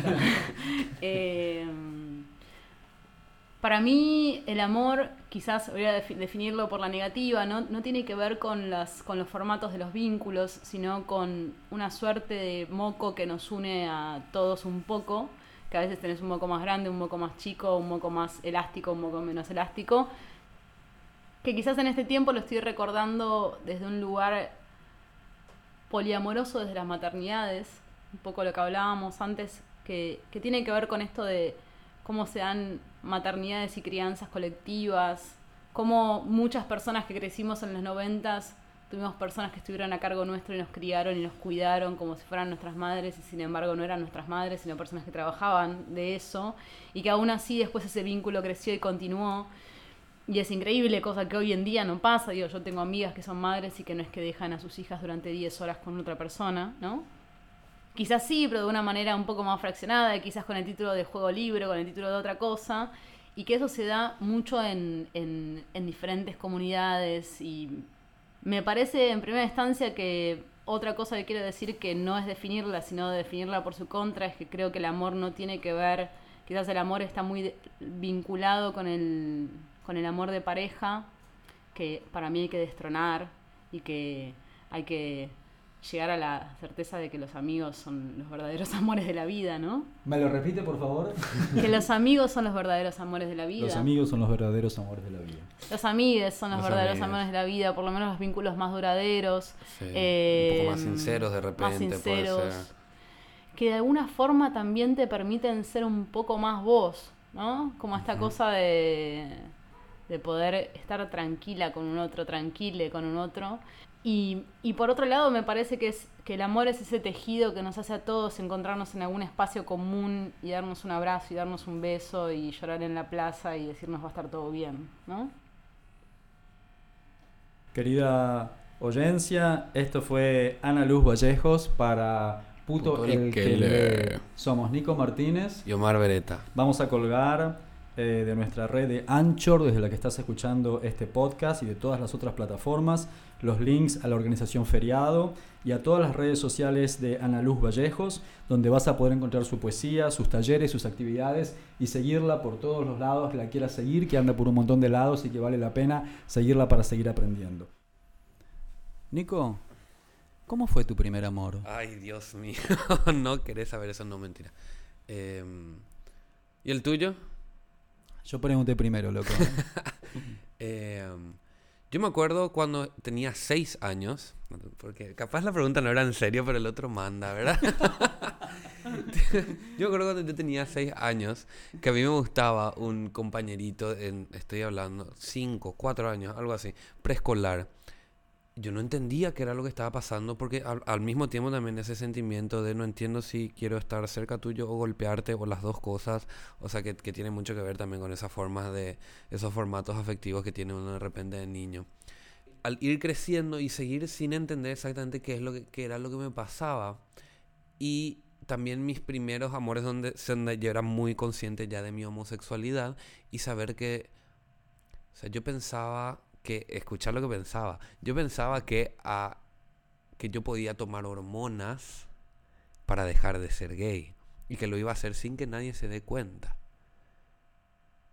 Yo creo que si a esa altura de mi vida hubiese escuchado o conocido en- sobre artistas y poetas y verlos en, en, en YouTube o escucharlos en algún lugar, capaz no iba a tener es- esa, esa, esa presión tan constante de mortificarme y de cercenar una parte que era tan sincera mía. Yo pensaba que, que yo me iba a morir así, sin decírselo a nadie, que, o sea, mi conciencia era, bueno, voy a vivir infeliz todo el resto de mi vida porque nunca nadie se va a enterar que yo siento esto. Fin. No se discutía, o sea, no discutía yo conmigo eso, era así, certero. Por suerte a los 16 salí del closet con todas las patadas del mundo y nada. Es un tremenda, una tremenda represión de nuestra infancia y aparentar que jugábamos felices y, y que jugábamos con nuestros hermanites y los compañeros del colegio y además había que ser buen alumno y bueno, y a veces bancar los bardos de nuestros padres, madres en casa, ¿no? Eh, a mí me, me encantó, me resubo a este bondi, ya compro esta lesboteca, estos es- esto, hablar de esta, coleccionar las historias de nuestros primeros amores no guionados, porque tuvimos que inventarlo todo, ¿no? Inventarlo, inventarlo de cero sin que nadie nos cuente, y después la aventura cuando te vas encontrando, cuando hay otro, hay otro, hay otra, ¿viste? Ah, que como que es como ir saliendo, ir como ir descubriendo una identidad. Yo tenía yo, yo llevé un diario íntimo durante muchos años y escribía cosas en clave, pero decía, soy el subversivo en mi familia. Esto en plena dictadura, ¿no? Claro. Yo soy el subversivo en mi familia porque eh, gobierno militar, escuchaba, yo era chico, no terminaba de entender, pero después un poco sí. Esto de pasarse a la clandestinidad, había células, es como que, bueno, ¿yo cómo hago para encontrar a los compañeros, ¿no? A los que están en mi misma lucha. Claro, y un poquito de esto que estábamos hablando también sobre que de repente, o sea, estamos hablando de generaciones enteras con una falta de referentes, porque en los 70 estaban las dictaduras militares, bueno, en los 80 todavía en Paraguay había dictaduras militares, ¿verdad? Pero hay ya la cuestión del VIH que se esparció por el mundo, en, en los 90, bueno, si bien ya cayeron la mayoría de las dictaduras militares formalmente, sin embargo, el nivel de represión era todavía muy alto, o sea, todavía habían bastantes leyes en represivas. O sea, recién como que en, en los 2000 empezamos a, salvando ciertas excepciones, Jauregui que en Argentina, Harvey Milk en Estados Unidos, eh, la cuestión de Stonewall, o sea, tipo, hoy recién podemos empezar a más o menos reorganizarnos. No sé si hoy tampoco quiero desconocer el trabajo de la gente del pasado, pero estamos pudiendo formalizar una genealogía y poder identificar a nuestros próceres, que ya están inclusivos. Ah.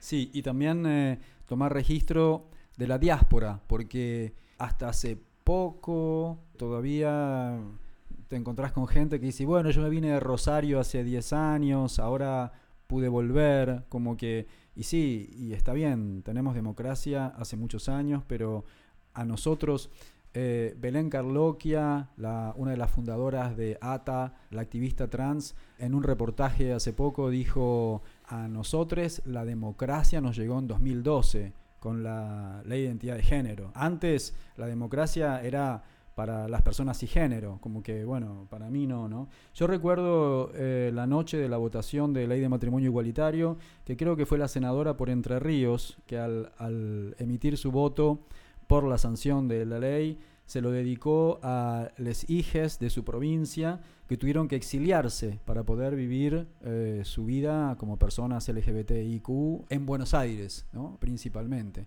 Así que sí, esta falta de referentes y también estos éxodos masivos, ¿no? De gente que ha tenido que, los que podían, Los que que podían. que, que irse. Escuchamos el otro día el caso de un chico que a los 11 años en Córdoba se subió al tren y se fue. Como que estaba harto de que el, Claro. papá Y le caso- pegue, que lo quieran, bueno, y se fue y se vino a Buenos Aires a la calle, ¿no? Es como todas estas Claro. historias que están todavía muy silenciadas. Y casos de, de muchos niños que se autolesionaron, automutilaron y que inclusive llegaron al suicidio, escaparse de sus familias, meterse en cuestiones así muy complejas, de que son de repente los que capaz no tienen demasiadas otras opciones a donde irse. O sea, en Paraguay, hace, o sea, te estoy hablando hace dos años más o menos, en San Lorenzo, que es una ciudad que está al lado de Asunción, a un niño, estamos hablando de 13 años, sufrió violación correctiva por tres tíos suyos y lo dejaron tirado en un escampado por tres días, tirado, sin poder moverse. Por... Eso no pasó hace 40 años, No. que ni, un- ni aunque hubiese pasado hace 40 años, ¿verdad?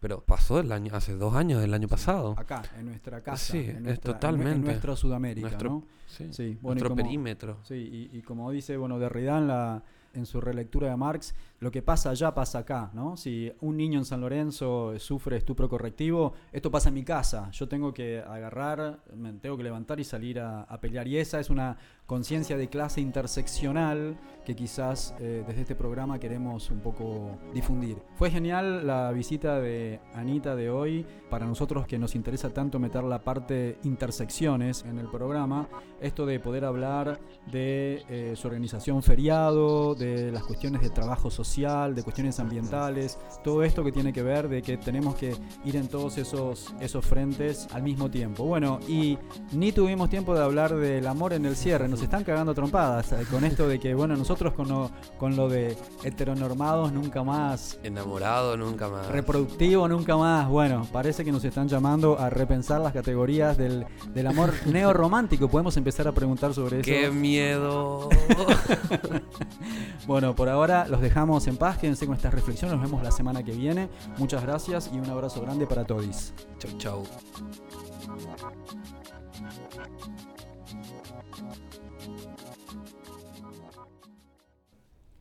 Tras los ventanales de tus ojos hay un cielo preñado de amenazas, fragmentos de antiguas tempestades, enigmática confidencia de una promesa de amor que el tiempo dejó en suspenso.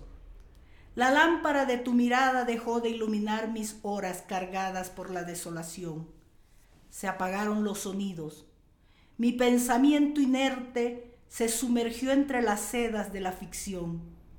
Pobre animal abatido, seducido por la apariencia del aliento de la vida, prisionero insomne en el laberinto del corazón de la muerte.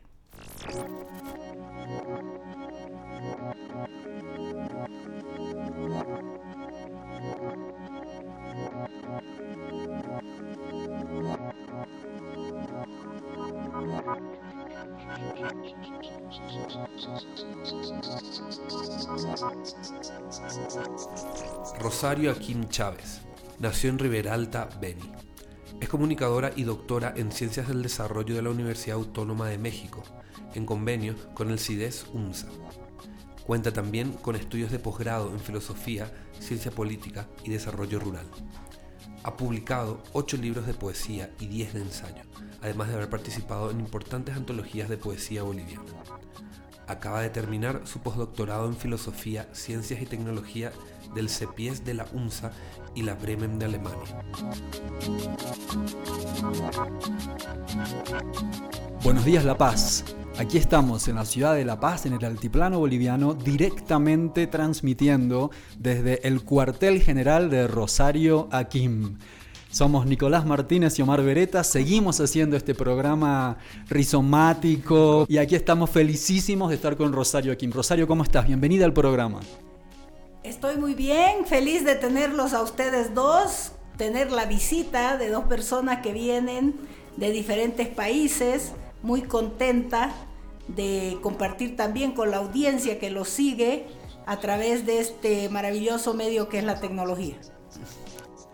Muchas gracias, Rosario. Nos acabas de leer un poema hermosísimo de tu última publicación que se llama Atropos. Y la crítica a los medios se ha dicho por ahí que tiene que ver con la ausencia, con el amor y con el dolor, y que esto también tiene que ver con el ser migrante, ¿no? Que son estas experiencias que uno tiene. Antes de meternos en la filosofía pura y dura, ¿por qué no nos contás un poco cómo va esto de la poesía y este bellísimo texto que nos acabas de leer? Este libro es prácticamente un texto catártico, porque uno vive la experiencia de la muerte como una experiencia ajena. Siempre es la muerte de otro, no tiene nada que ver contigo, ¿no? Y cuando vas a un velorio, esa es la experiencia que vives. Pero no te das cuenta que en realidad lo que vives en un, entierro, en un velorio, es tu propia muerte. La vas a vivir mil veces. ¿Por qué? Porque en la tuya no vas a estar. Entonces vas a tener la experiencia de manera diferida de la muerte. Y vas a vivir, como dice eh, Derrida en su hermoso libro dedicado a Roland Barthes, las mil muertes de Roland Barthes, se llama ese libro. Él plantea ahí la experiencia de las mil muertes que tú vives antes de la tuya propia. Atropos es la muerte. Atropos es una de las parcas de la mitología griega. Son tres las parcas, eh, la Quesis, Kioto y, y Atropos. Estas tres parcas son las que definen el destino de un ser humano, ¿no? Son tejedoras y tejen los hilos de la vida. Es un mito muy hermoso de la mitología griega. Entonces, Cloto es la que teje desde el nacimiento, la Quesis es la que teje la juventud y la madurez, y Atropos es la encargada de cortar el hilo, ¿no? Entonces, este libro nace frente a una experiencia muy cercana que viví hace dos años con la muerte de mi compañera de vida.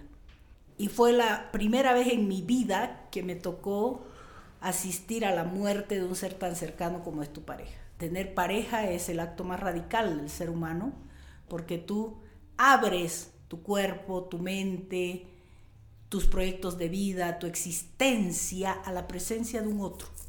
Y eso en el ser humano es profundamente radical. Y por lo tanto eso te atraviesa, te marca, No nos damos cuenta de eso, ¿no? Porque vivimos demasiado apresurados, pero cuando ese, ese ser al que has dejado entrar se va para siempre, de manera absoluta, cuando te enfrentas al absoluto de la muerte, que es el, solo existen dos absolutos en la existencia, el de la muerte y el de la vida.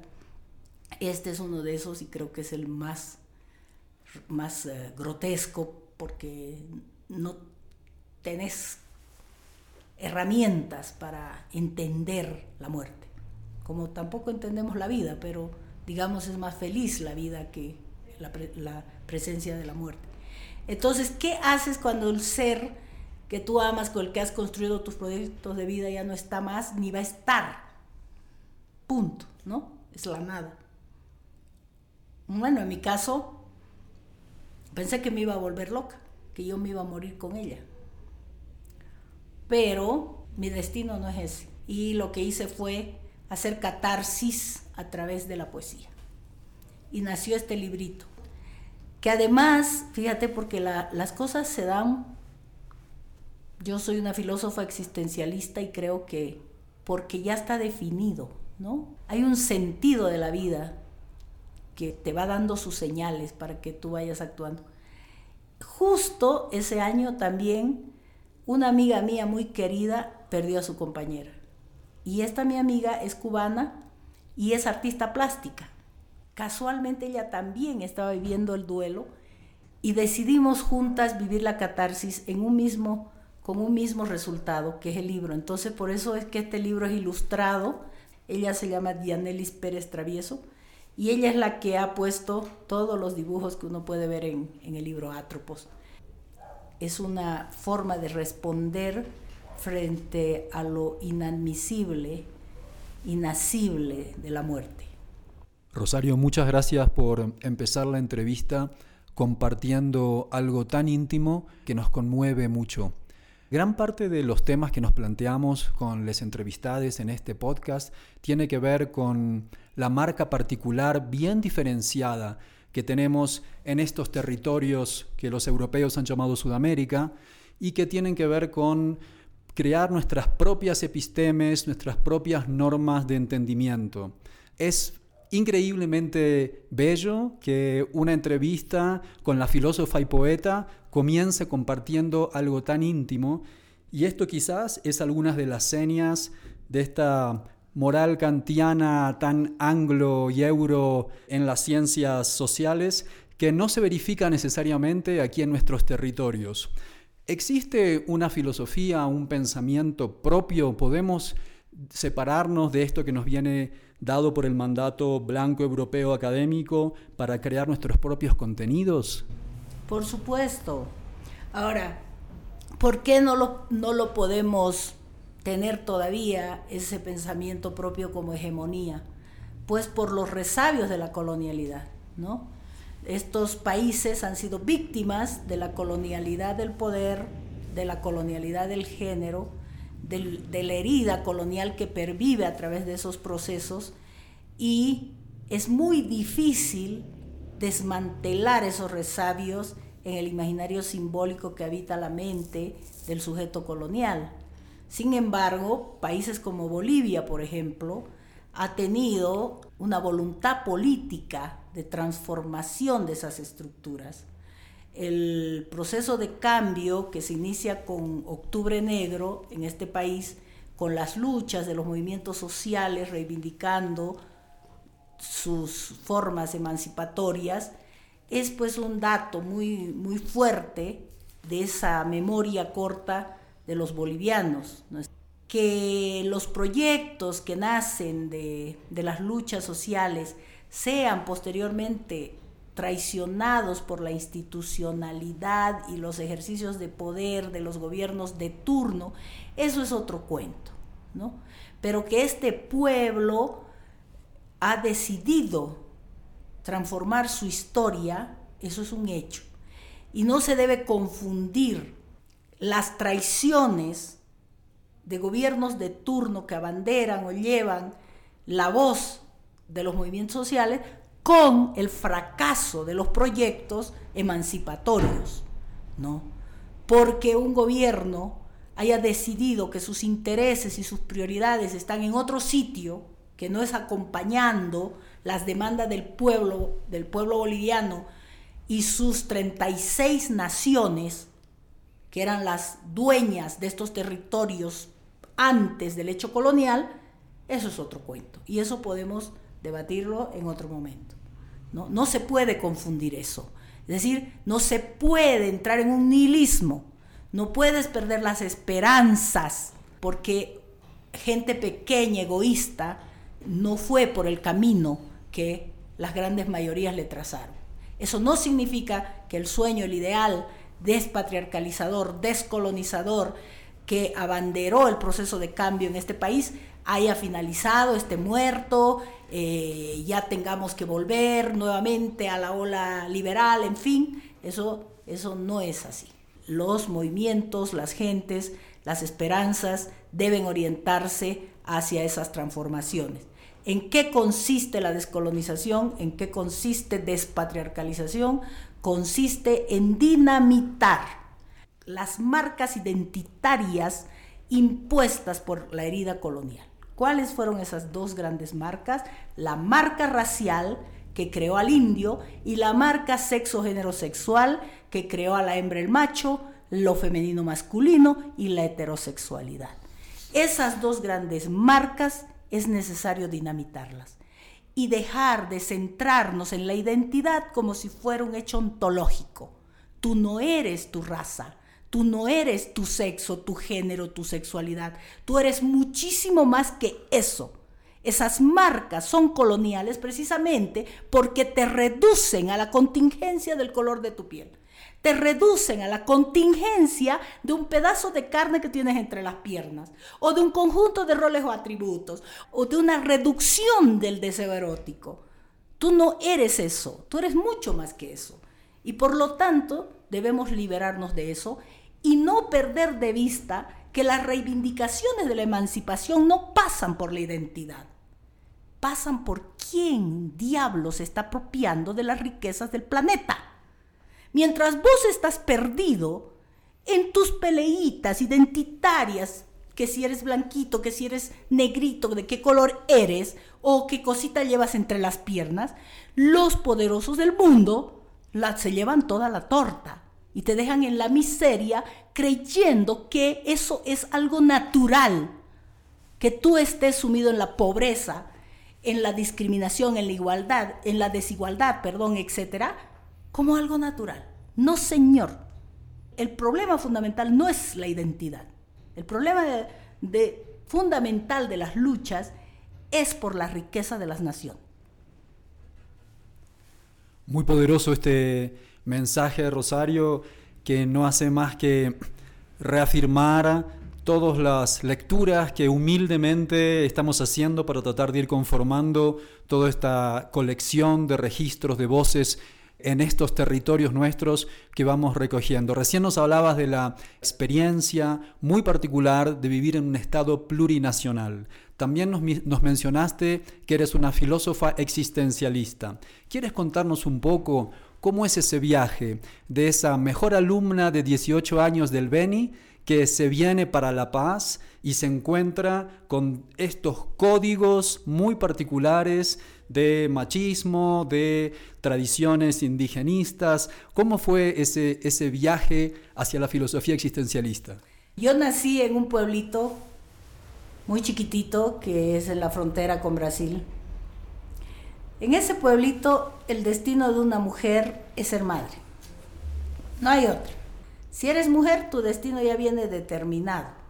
Además, tienes que pensar que yo voy a cumplir el 7 de septiembre de este año 55 años. Estamos hablando de medio siglo. Entonces, ¿qué es medio siglo atrás en un pueblito como Riveralba? Eso es muy importante situarse para poder saber qué es lo que se deja atrás. Cuando yo era pequeña, me gustaba mucho leer, pero no tenía acceso porque venía por parte de mi, de mi mamá, vengo de familia de clase media alta, pero por parte de mi papá vengo de clase media baja. Mi, la familia de mi mamá es riberalteña, la familia de mi papá es trinitaria. Son dos realidades totalmente distintas. Riberalta es una tierra amazónica, es el corazón de la Amazonía boliviana, de hecho es la capital del Tratado de Volpebra.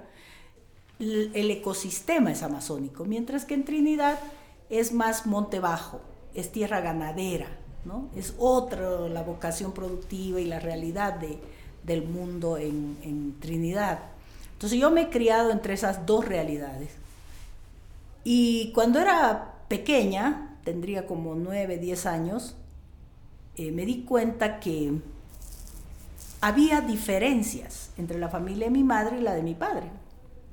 Obviamente no sabía que eso se llamaba clase, ¿no? Pero sentía que había demasiado rechazo de la familia de mi madre hacia la de mi padre. Por otro lado, mi papá era peón de estancia.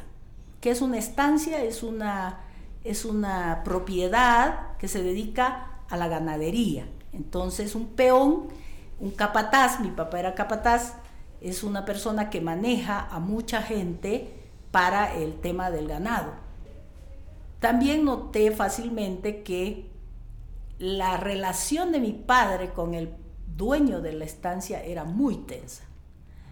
Y no podía entender cómo, siendo mi padre, igual que, que el dueño de la estancia, por qué había tanta diferencia, ¿no? Y por qué entre mi padre y los peones, que eran indígenas en su gran mayoría, también había diferencias.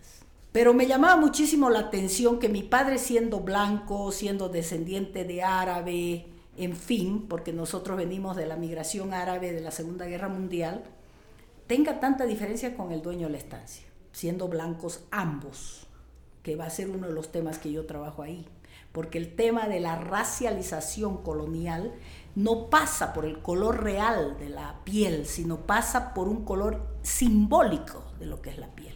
Hay blancos que están en peores, peores condiciones que una persona llamada, entre paréntesis, indio. Entonces hay que tener ahí cuidado cuando se, se hablan de esas diferencias coloniales pero no sabía, no sabía, no entendía por qué, tampoco entendía por qué se me, se me limitaba siendo yo la hija mayor. Me enteré rápidamente, por ejemplo, que mi padre no esperaba como hijo, hija mayor o hijo mayor una mujer, que fue decepcionante. De hecho, tenía una lista de 40, él mismo me contó y mi mamá también, Tenía una, una lista de 40 nombrecitos para varoncito y ni uno para mujercita. Por eso me pusieron el nombre del hospital donde yo nací. ¿Por qué? Porque en, en, en, esa época vos nacías y la monjita te ponía ese ratito el nombre. Entonces, cuando le dijeron, ¡ay, mujercita! Plos, ¿no? Entonces, Plos con Dorito. Entonces, ¿qué se va a llamar? Ah, no sé. Todos desencajados. Mi papá se había ido a a beber porque había perdido la apuesta que había hecho, en fin, un desastre. Y la monjita comedida le había dicho, pero póngale de nuestra mamita María del Rosario, se llama el hospital de Riberalta, ¿no? Y ¡pac! me calaron el nombre del, del hospital, por eso me llamo María del Rosario. Obviamente esas cosas cuando, te cuando me la contaron y yo era pequeña, bueno, me parecía chistoso, digamos, ¿no? Pero luego viendo a mi madre, a mi abuela, yo he sido criada por abuelas, además porque mi mamá se separó cuando yo tenía ocho años, entonces me di cuenta que había una gran diferencia entre hombres y mujeres, ¿no? Y la que llevábamos la peor parte éramos las mujeres. O sea, mis abuelas eran abandonadas por sus maridos, con un montón de hijos, en el caso de la abuela materna, siete, en el caso de la otra tres, en fin, ¿no? Y, y las veía trabajar desde que amanecía, anochecía, no había día ni noche en realidad en la vida de esas mujeres para salir adelante, eh, hacían de todo, en fin, pero no tenía mucha claridad. Lo que sí tenía claridad es que yo no me iba a quedar en ese lugar. Eso, esa lucidez la tuve desde que tenía creo que 10 o 12 años. El otro elemento que me tocó vivir es que yo me di cuenta desde muy pequeña que yo era la mejor alumna siempre, he sido una NERS, dicen ahora, ¿no? Modernamente, o una, sería una Yunku, o, o bueno, era, era la mejor de mi colegio, siempre. Y me daba cuenta que yo, siendo la mejor, tenía muchos privilegios que los demás no tenían. Y la otra cosa que me di cuenta es que todas las marcas se borraban cuando tú tienes saber. O sea, entendí rápidamente que el saber era poder. Ahora sé que eso se llama así, pero en aquella época no, no lo sabía. En todo caso, yo aposté a eso, aposté a eso, y entonces decidí dedicar mi vida entera a hacerla mejor, porque eso me abría un montón de puertas sin, sin mucho esfuerzo. Y era sistemáticamente la banderada, eso me, me, llevaba a becas, a viajes, a representaciones de los colegios después de la universidad, en fin. Y cuando salí bachiller, decidí que me iba porque me iba y punto. Y aproveché porque no había de otra. Yo actuaba en mi, en mi colegio, he hecho teatro desde muy niña, me he casado, mi primer marido es un famoso actor de teatro de aquí, de Bolivia. Entonces salí con el teatro con una compañía de teatro, de teatro, me fui a Santa Cruz. Y pensaba dedicarme a la vida del teatro, pero después me di cuenta que eso no, no me iba a llevar a ningún sitio y decidí nomás ir por el área, por la vía académica. Y ahí sí la vida, la vida, yo siempre digo que soy una privilegiada de la vida, que la vida me cuida, ¿no? Tiene un proyecto para mí. Siempre he sentido que la vida es como que me acompaña, ¿no? Y obviamente no es una cosa fácil. He tenido que dejar cosas que hasta hoy me pregunto, ¿y qué hubiera sido si no, si hubieras tomado otra decisión, ¿no? Como por ejemplo el amor. A esta edad de mi vida me he dado cuenta que el costo de la lucha social, del activismo, de la formación al nivel que yo tengo, el costo es la soledad. O sea, tú te vas a quedar solo. Porque los hombres te temen, las chicas te temen, todo el mundo te teme, tu familia te coloca allá, ¿no? Porque eres la wow, ¿quién diablo será esta, no? Entonces, no sé, no se acercan fácilmente, ¿no? Y entonces, claro, te quedas solo. Ese es el precio. Pero bueno, en mi caso nadie me obligó, yo decidí y, y asumo las consecuencias de, lo que esta lucha demande. La vida me guió hasta La Paz, me trajo prácticamente de la mano. Y aquí en La Paz me di cuenta que llegué a un, a un espacio donde una mujer como yo, jovencita, llegué a mis 19 años, era sinónimo de puta. ¿Por qué? Porque venía del Beni simplemente y aquí mujer veniana era mujer puta. Mujer fácil, mujer que tú podías tener acceso, fácilmente me di cuenta, Por las ofertas que tenía y por la forma como los hombres se te acercan. Yo me inscribí en la U católica, que era una U top, pero tenía muy buenas notas. Así que me hice becar, porque no hubiera podido ingresar a una universidad como esa sin plata. Y me entré, mi primera carrera ha sido la licenciatura en ciencias de la comunicación, porque creía que era una carrera del futuro en aquella época. Y no estuve equivocada, ¿no? Entonces eh, aposté a eso, a ser la mejor en la católica igual, hasta el final. Bueno, ahí apareció mi primer marido. El amor siempre es tu, el talón de Aquiles de las personas, ¿no? porque el amor te puede desgraciar la vida realmente, porque es, un, es una etapa donde estás tan tocado, o sea, yo creo que aparte de la muerte y la vida, que son los absolutos, el amor es otra de las cosas que, que nos toca profundamente. Y no hay racionalidad capaz de contenerlo, ¿no? O sea, el amor es arrollador. Y bueno, me casé con este hombre, tuve mi hijo y como suele ocurrir en sociedades machistas como esta, estuve a, a punto de mandar todo mi proyecto de vida al tacho porque la primera cosa que hizo mi marido fue prohibirme que estudie, ¿no? Y me dediqué a criar al niño. Mi primer hijo es hombre.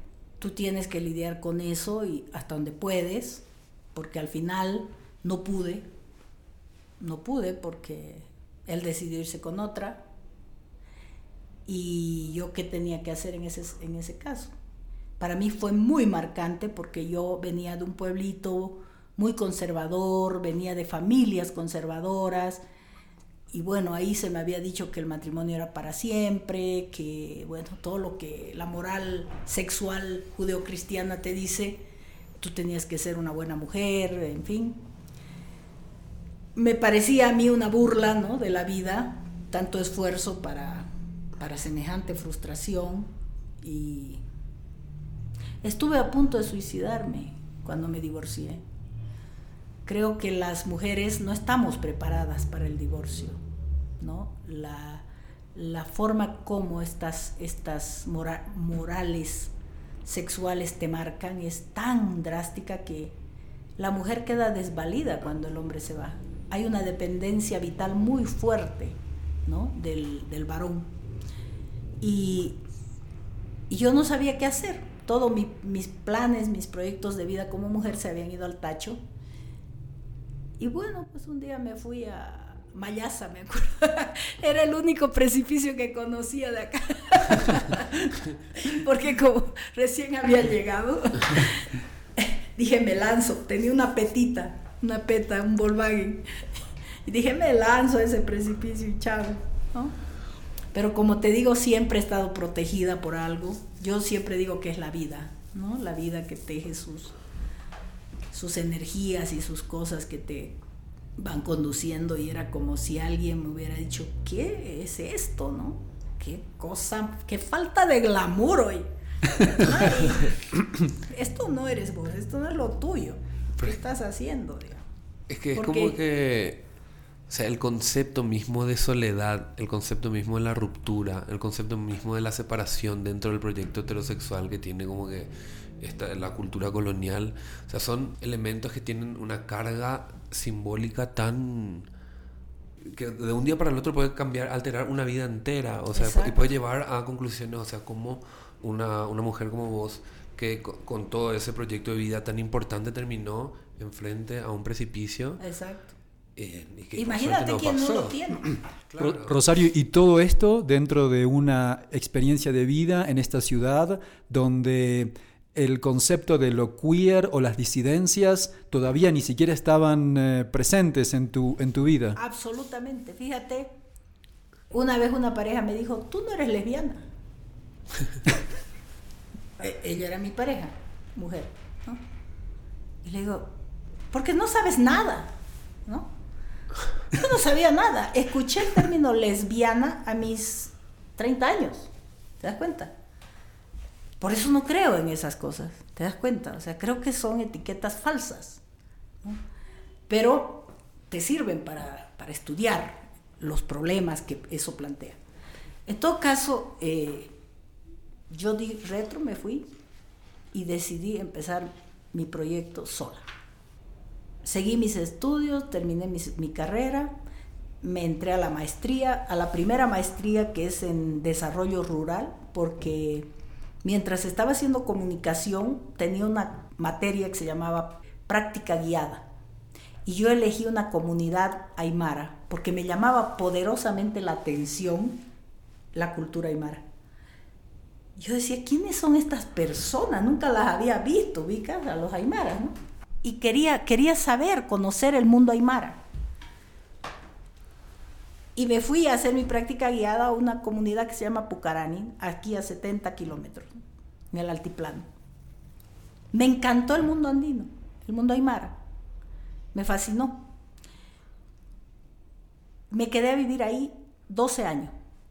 Creé una radio, la radio Chaca, porque en comunicación mi especialidad es la radio. Yo adoro la radio, me encanta la radio. No sé por qué no nos sorprende, nos damos cuenta. Entonces, soy radialista de corazón. Entonces ahí creé el proyecto Chaca y decidimos crear una, una radio. Eh, yo cuando estaba estudiando comunicación adquirí una beca para estudiar en la CIESPAL de Quito. Entonces soy Madein CIESPAL, toda la corriente de, de los sin voz, la corriente popular, en fin. Esa es mi formación en radio. Y bueno, y me quedé 12 años, ahí me fascinaba todo eso la tesis de mi maestría en desarrollo rural y el libro, el primer libro en, ensayo, es justamente Formaciones Sociales y Estructuras Simbólicas en los Andes, que es mi experiencia en los Andes, ¿no? Estaba muy feliz con eso, Pero sentía que...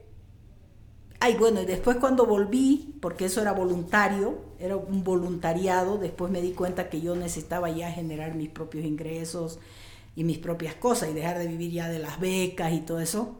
Entonces me vine acá y creé esta oficina, que se llama Enlace. Enlace ya tiene como 22 años, que es una oficina que se dedica a trabajar por los derechos, pero además a trabajar los temas productivos con las comunidades, ¿no? Con las comunidades eh, indígenas. Y entonces, este, con enlace, ya tuve la posibilidad de generar mis recursos y dedicarme al activismo, porque el activismo es una, tarea gratuita, ¿no? Nadie te paga nada. Y seguí mis estudios, porque eso sí me di cuenta que eso no podía parar. Y una cosa que me di cuenta cuando terminé la, maestría en desarrollo rural, en economía agraria, era que no podemos hacerle juego al sistema capitalista. No podemos porque es un sistema tanático, es un sistema que va a acabar con la humanidad.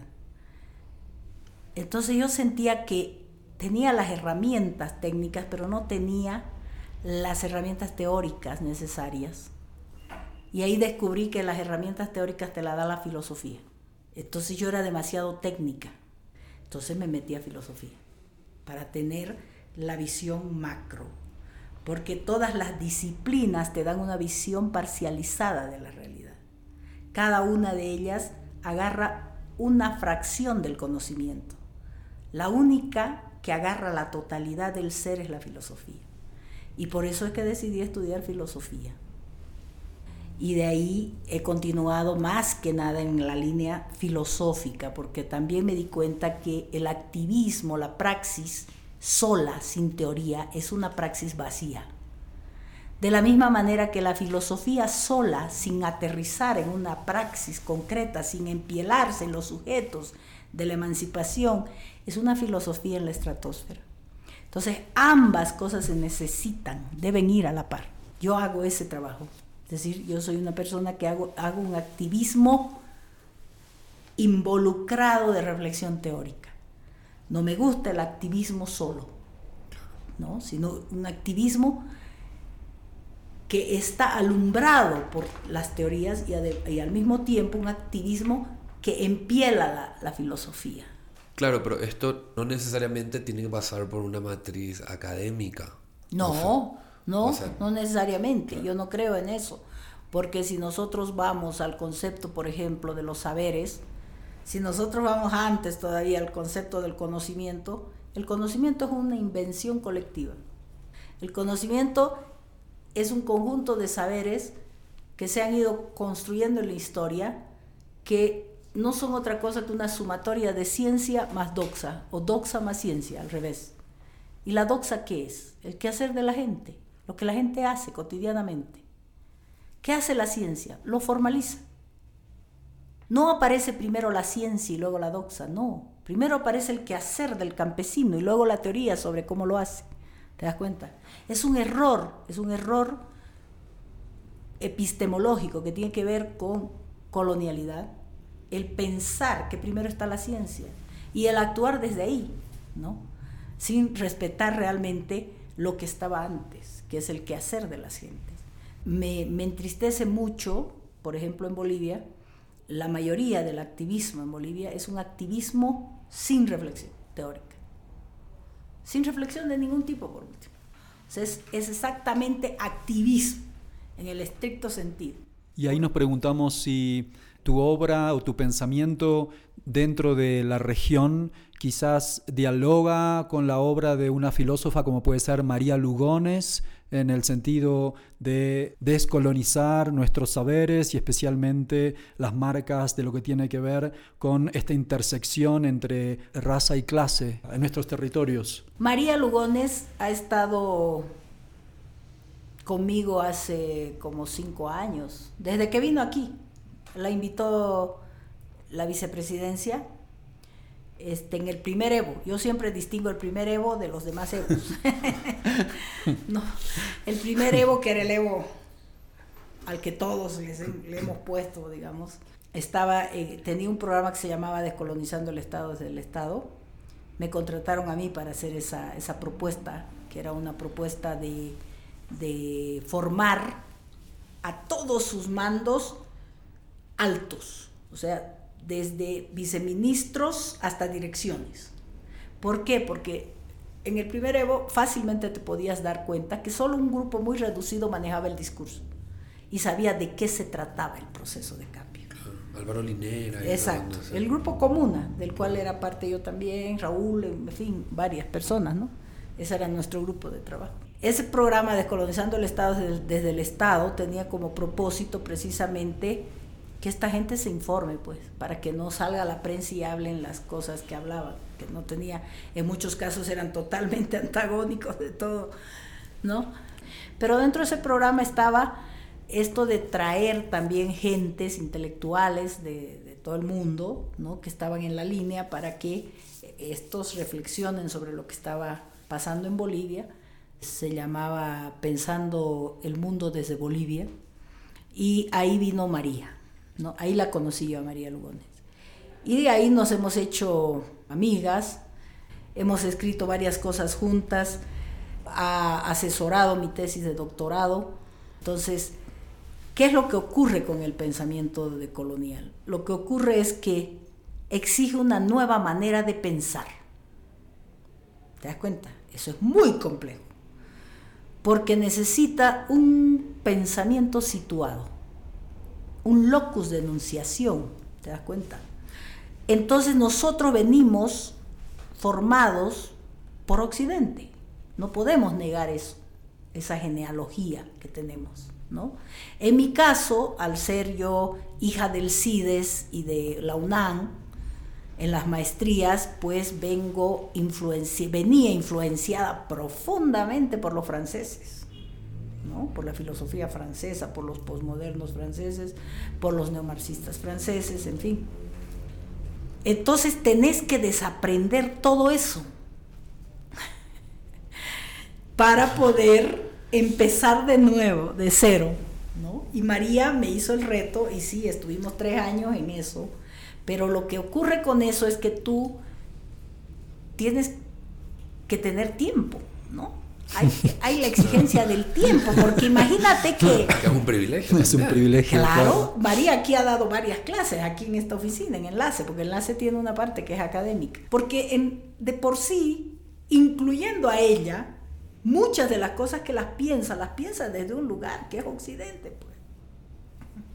No, y lo, es lo mismo que les pasa a los de colonial. Ellos se han formado en Binghamton. ¿Y dónde diablo está Binghamton? En Estados Unidos. Ah, ¿No ves? Cuando uno habla sobre eh, la necesidad de descolonizar, es necesario rechazar absolutamente todos esos saberes o, o, tomar, hay algo que se pueda tomar, hay algo que se pueda, no sé si decir reciclar, pero filtrar en todo caso, porque al fin y al cabo son toda una cantidad de categorías que pueden o no servirnos para interpretar nuestra propia realidad o no. Eh, eh, para, cuando hablamos, ¿De qué hablamos cuando hablamos de colonización? Si, si yo fuera un decolonial puro, te diría no. No, no, hay que rechazar todo. Todo. Inclusive el idioma castellano. claro. Porque todo viene de allá. Claro. Y de hecho ellos en teoría lo hacen, ¿no? Lo escriben. Basta leerlo a Miñolo, a Castro Gómez, a Grofogel, a todos ellos. Entonces ellos dicen ahí claramente contra las narrativas de Occidente. ¿Ah? ¿Cuáles son las narrativas? Son las disciplinas. Claro.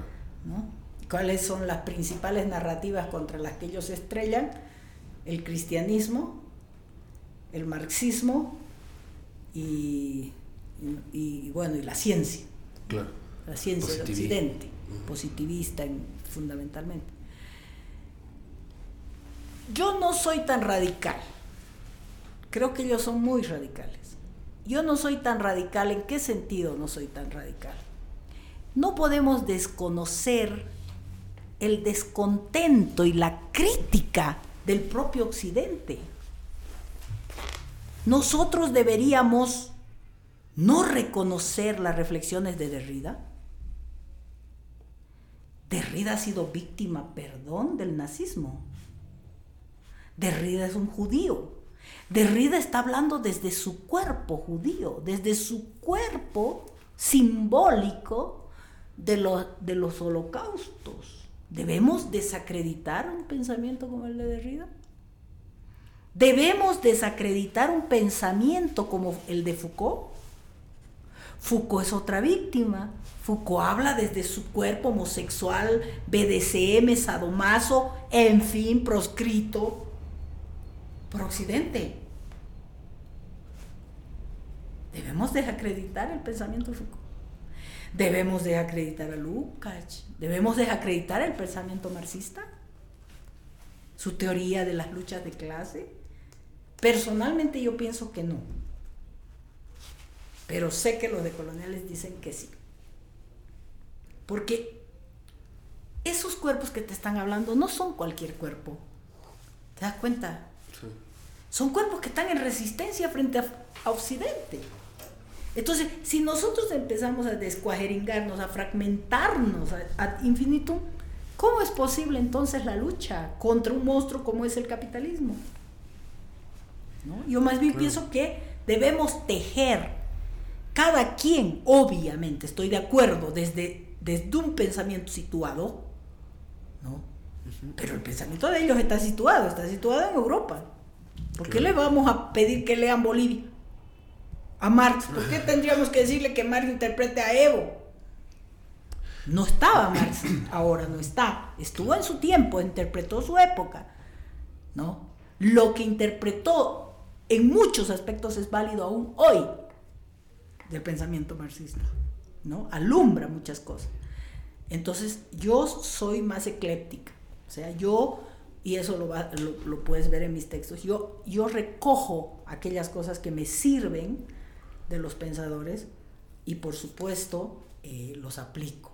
Ahora, en este caso último de mi vida académica, he visto que para leer la realidad boliviana, el Estado plurinacional, la colonialidad, sí es más pertinente el pensamiento de colonial para nosotros, ¿no? Y sí estoy en un esfuerzo muy grande tratando de, deconstruir mi cabeza, de desaprender lo aprendido y de tratar de pensar desde un pensamiento más situado, porque cuál es la, la, dificultad de eso, que puede salir autobiografía también, ¿no? Porque el esfuerzo es recordar desde ti y, ver los hitos constitutivos y cómo esos hitos hablaban de un tipo de realidad, pero a veces eh, yo me doy cuenta por las correcciones que me va haciendo María, que eso a veces es autobiográfico, o sea, te estás yendo ya a narrar tu vida, digamos, y es lo que no debes hacer.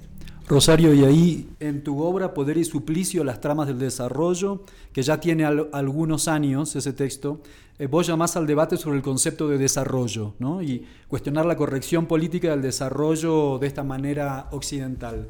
Con esta experiencia de acompañamiento del proceso del primer Evo, con tu doctorado y tu postdoctorado, ¿Qué recomendaciones podés dar desde esa obra de hace unos años ya, de hace más de 10 años, a cómo estás hoy y hacia dónde debemos movernos para poder seguir en esta línea de pensamiento que nos planteas? También, también como colectivo sexo disidente, como colectivo LGBT, o sea, tipo, em, muchas cosas mismas de las que planteaste sobre sobre cierto arraigo identitario, sobre, o sea, tipo, me gustaría también agregarle eso a la pregunta Omar Mira, yo pienso que el paradigma del desarrollo es un paradigma decadente. No va más. Ya no iba más hace 12 años, que cuando, cuando publiqué ese libro, que es la segunda tesis en filosofía y ciencia política.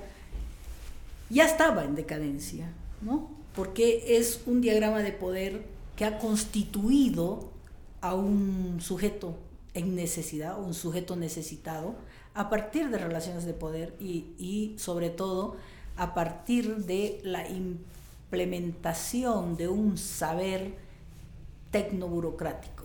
Entonces, bajo el, bajo el lema de la ayuda, ¿no? es que tú puedes ejercer ese tipo de poder. Personalmente pienso que el paradigma del desarrollo lo único que ha hecho a lo largo de sus más de 60, 70 años que ya tiene, ha sido empobrecer a ese sujeto necesitado. ¿no? Y ¿Cómo lo ha empobrecido? No a partir de la propia ayuda, sino a partir de la incorporación de esos sujetos a la lógica del capital. Fíjate, allí donde hay ayuda, donde hay proyectos de la cooperación internacional, el sujeto está incorporado al mercado. No otra cosa son los famosos microcréditos, ¿no? ¿Qué es el microcrédito? Es eso, incorporar aquel que nunca estuvo ligado al capital a la lógica perversa del capital. Pero amén de todo eso, no podemos tener evidencia empírica en ningún lugar donde se han hecho estrategias de desarrollo que realmente los pueblos, las comunidades hayan progresado, entre comillas, ¿no? Porque lo que yo sospecho es que el desarrollo es una estrategia de contención. ¿De contención de qué? De la potencia social. ¿Te das cuenta? ¿Para qué yo te doy plata a vos? Para entretenerte. ¿Entretenerte de qué? De lo fundamental, ¿no? Que es la disputa por la riqueza y las formas de distribución de esa riqueza, que es lo que debería preocuparnos realmente, ¿no?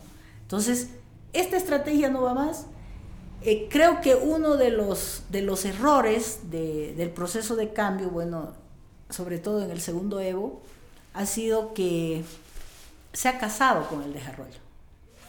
En lugar de apostar, tú decías las sugerencias, en lugar de apostar al Estado plurinacional, ¿te das cuenta? ¿Te das cuenta lo que es un Estado plurinacional? Este, el Estado plurinacional de Bolivia tiene 36 naciones reconocidas tienes ahí una potencia social magnífica, ¿no? una creatividad, una, unas formas organizativas, unos imaginarios simbólicos diferenciados unos de otros que tú podrías haber aprovechado, ¿no?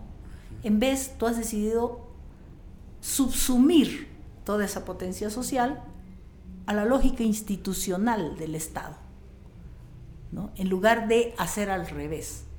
¿Para qué reconoces 36 naciones si no es para valorar esa diferencia, esas distintas maneras civilizatorias que se te presentan? Porque en Bolivia son formas civilizatorias. Es decir, ninguna de esas es, un, es una etnia, es un grupito, ¿no? Son, realmente han sido civilizaciones que han preexistido a la colonia y que ahora lo que vemos son resabios de esa, de esa grandeza. ¿no?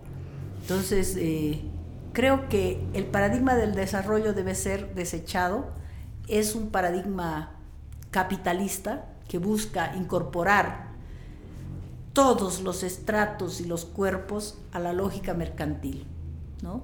Basta ver, por ejemplo, allí donde se abren carreteras para, para incorporar o para vertebrar la, producción de los ilícitos del capitalismo, como por ejemplo la coca, como por ejemplo otras eh, para el narcotráfico, en fin. ¿Qué es lo que ves vos? ¿Ves esas comunidades indígenas, guarayas, ayoreas, en fin, ya incorporadas a la prostitución? Porque además el capitalismo, su periferia la incorpora de manera ilícita, a ilícitos, no, la, no, no las incorpora dentro de la, de la la lógica normal del capital, sino las incorpora dentro de ilícitos, entonces prostitución, trata, narcotráfico, ¿no? Todos estas, estos problemas que vemos aparecer actualmente no son otra cosa que mercantilización de los cuerpos, ya no de, de la cosa, de la, de la mercancía en su estricto sentido, sino de la vida como cosa, de la vida como fetiche, como mercancía. ¿Cómo podría un paradigma de, ese, de esa naturaleza ser una alternativa? De ninguna manera. ¿no? Estamos viendo eh, los impactos del desenvolvimiento de ese paradigma en, nuestro país de manera radical actualmente. Además, ese paradigma va es un paradigma que opera bajo la homogenización del otro. Transforma las culturas en mercancías, es decir, en productos culturales, es un nombre, su nombre bonito, porque además este paradigma tiene la habilidad de cambiarle el nombre a las cosas para que suenen mejor y las puedas legitimar, ¿no? Por ejemplo, ya no dices la puta, porque eso hiere los oídos, dices la trabajadora sexual. ¿Eh? Eso suena cool. Ya no dices la doméstica, dices la trabajadora del hogar, ya no dices la empleada, ¿no? Pero ¿has acabado vos con esas con esos grotescos? No. Esos grotescos siguen ahí, pero como tienen un nombre mejor ya ya están más incorporados. Lo mismo ocurre con, con los indígenas, ¿no? Ya, ya no, no estás frente a una matriz civilizatoria chimane, ceja, ayorea, en fin, no, estás frente a productos culturales. Entonces, los productos culturales, has homogeneizado esa gran riqueza civilizatoria de estas naciones y las has metido dentro de la lógica mercantil. Entonces, yo te ofrezco esos productos eh, a través del turismo, turismo, bueno, tiene un montón de nombres. Entonces, esta lógica perversa, y lo mismo es la trata, ¿no? Lo mismo es la trata ¿Por qué hay la trata? Porque hay la demanda, pues hay la demanda de cuerpos, de úteros, de vientres, de, madres sustitutas, en fin. Hay pues, una demanda mundial de ese tipo de ilícitos, porque eso es ilícito. Hasta ahora, mientras todavía conservemos algo del humanismo, bueno, pues no podés traficar con el otro, ¿no? Todavía hemos decidido que no, aunque para el capitalismo eso es normal. ¿Cómo, cómo le llama a eso? Autonomía del cuerpo, le llama. ¿Ves qué lindos temas, temas maneja? Entonces las mujeres alquilan su vientre porque es autonomía, ellas son las dueñas de su cuerpo, eso te lo ha dicho el pensamiento único, ¿no es cierto? Te ha dicho, vos eres la dueña de tu cuerpo, tú puedes venderlo si quieres, puedes transformarlo, puedes hacer lo que tú quieras, entonces, ¿qué haces tú? Pero quién, la pregunta es que no es que lo hagas o no lo hagas, la pregunta es quién lo hace, y ahí viene el problema. No va a ser tu hija, ni mi hija, ¿Te das cuenta? Las traficadas no van a ser ellas. ¿Por qué? Porque se trafica cuerpos racializados. ¿Te das cuenta? Entonces, ahí es el gran problema de por qué es inviable un paradigma como este, como este del desarrollo, por qué es inviable el capitalismo, por qué es inviable su lógica filosófica neoliberal, por qué es inviable ese, ese proyecto y por qué es inviable en el fondo del fondo porque en la raíz del nacimiento de este proyecto está un grupo que no hay que perderlo de vista, que es la madre del Cordero. Este ha sido un proyecto burgués. Nace en 1789 con la Revolución Francesa de la mano de la burguesía. Es un proyecto burgués. ¿Qué le interesa al burgués? La acumulación eso le interesa. Entonces, mientras no salgamos del proyecto burgués, la humanidad va, para mí, camino al atolladero, camino al precipicio. ¿Dónde podemos encontrar alternativas civilizatorias? En nuestros ancestros, por supuesto, ¿no? En nuestras culturas ancestrales. Aquí tenemos nosotros matrices civilizatorias interesantes, como por ejemplo la cultura andina, como por ejemplo las matrices amazónicas, que tenían una relación mucho más amigable con el entorno, mucho más amigables con la vida. Sobre todo en el mundo amazónico, una de las características del mundo amazónico que a mí me, me atrae muchísimo es que eran civilizaciones que despreciaban la unidad. Todo lo que es la unidad. La unidad es Dios, la unidad es el Estado, la unidad es el patrón, la unidad, no, la unidad, el uno es el poder, en definitiva. En el mundo amazónico, en el mundo andino había la unidad, la tendencia a la unidad, ¿no? El incario, todas esas, formas andinas tenían tendencia hacia la unidad. Era muy fácil, y por eso fue fácil para la colonia, reproducir el Estado. Reproducir la religión, en fin. En vez en el mundo amazónico hasta el día de hoy, no existe ninguna de las, de las 33 naciones reconocidas por el Estado Plurinacional, que son de la Amazonía, el Chaco y la Chiquitanía, que tengan centro en la unidad. No son centrífugas, son centrípetas. Desprecian la unidad. Son totalmente rizomáticas, diría, diría Deleuze. ¿Por qué? Porque, porque están, son nómadas, se dispersan. Nómadas no en el sentido de ir vagando como un salvajito por, por los árboles y comiendo guineo, no, sino nómadas en el sentido de la dispersión, ¿no? del rizoma, de, de, la no concentración del poder en uno, sino más bien de la dispersión del poder. Son, son sociedades que se han negado al Estado, no tienen Estado, no tienen liderazgo, no hay cabeza, no hay el uno. ¿no? Entonces, esas formas, por ejemplo, a mí me parece que son interesantes de analizar. ¿Cómo han sobrevivido sin Estado? Porque hasta hoy, si tú, si tú analizas Bolivia y analizas el oriente, la parte amazónica y todo eso, vas a ver que Evo no llega ahí. No llega, no sabe ni quién, quién será este Evo. Grupos eh, todavía indígenas que no son carnetizados, no, no, todavía no hacen la práctica ciudadana, digamos, occidentalizada, del, Estado, del Estado moderno. Entonces, uno debería mirar estas formas y ver por qué funcionan hasta el día de hoy, pese al hecho colonial, pese a los hitos, a los grandes hitos genocidas de este hecho, de esta herida colonial en, eso, en ese territorio, ¿no? Porque tú sabes que el impacto de la colonia ha sido fatal en, lugares como el nuestro. Sin embargo, estos, estas naciones han seguido, siguen ahí, están. ¿Cómo es posible eso? Entonces, deberíamos tener una mirada más atenta y más, más interesada sobre esas formas eh, diferentes de convivencia.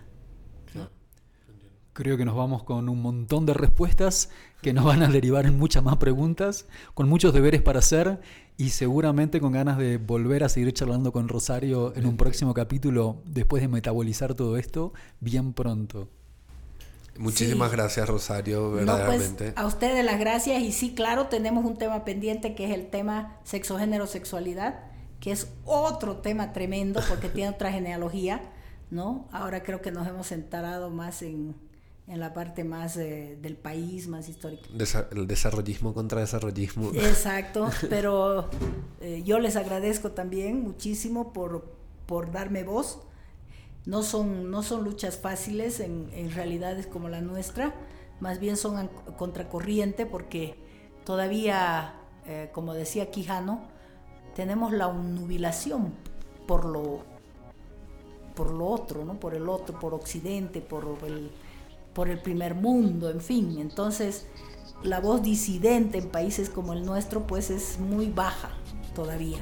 ¿no? Y estas, estas entrevistas, estos espacios de reflexión, lo que hacen es amplificar nuestra voz y hacerla audible en un concierto mucho más amplio, de manera que podamos tejer a nivel global, mundial, diría yo, nuestras resistencias. Yo creo que de eso se trata, más que de dividir, sumar.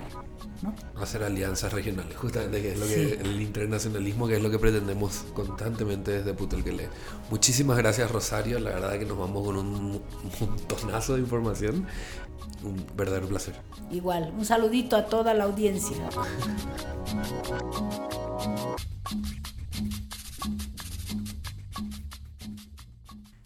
Descender. Cuando tan solo restan 23 minutos entre la sobremesa y la partida. ¿Cómo, con las tripas aún en pleno pálpito, asistir al llamado? ¿Cómo abordar la cama sin descenderla, con el tiempo tan justo, mirar a los ojos jugosos y besar sin espacio para marinar el deseo? Cómo desnudarse apenas en 12 segundos, agitar un beso largo, con la provocación de hacerlo plácido si el tiempo es tan escaso. Cómo, en el tiempo que descuenta entre el último beso y tu ausencia, hacer el amor se interrumpe el sonido de la alarma, pedir un minuto de sobretiempo para alcanzar el orgasmo si está al borde de la huida. ¿Cómo no alcanzar nuestro orgasmo si estás al borde de la huida? Pedirte un sobretiempo si interrumpe aquella alarma. Amarte lo que descuenta ese último beso y tu ausencia. ¿Cómo no agitar un beso largo con la provocación de hacerlo plácido? Desnudarnos en 12 segundos, besarnos sin la exigencia de marinar el deseo, mirarnos a los ojos tras abordar la cama sin descenderla cómo no asistir a tu llamado con las tripas aún en pleno pálpito cuando tan solo restan 23 minutos entre la sobriedad y la locura.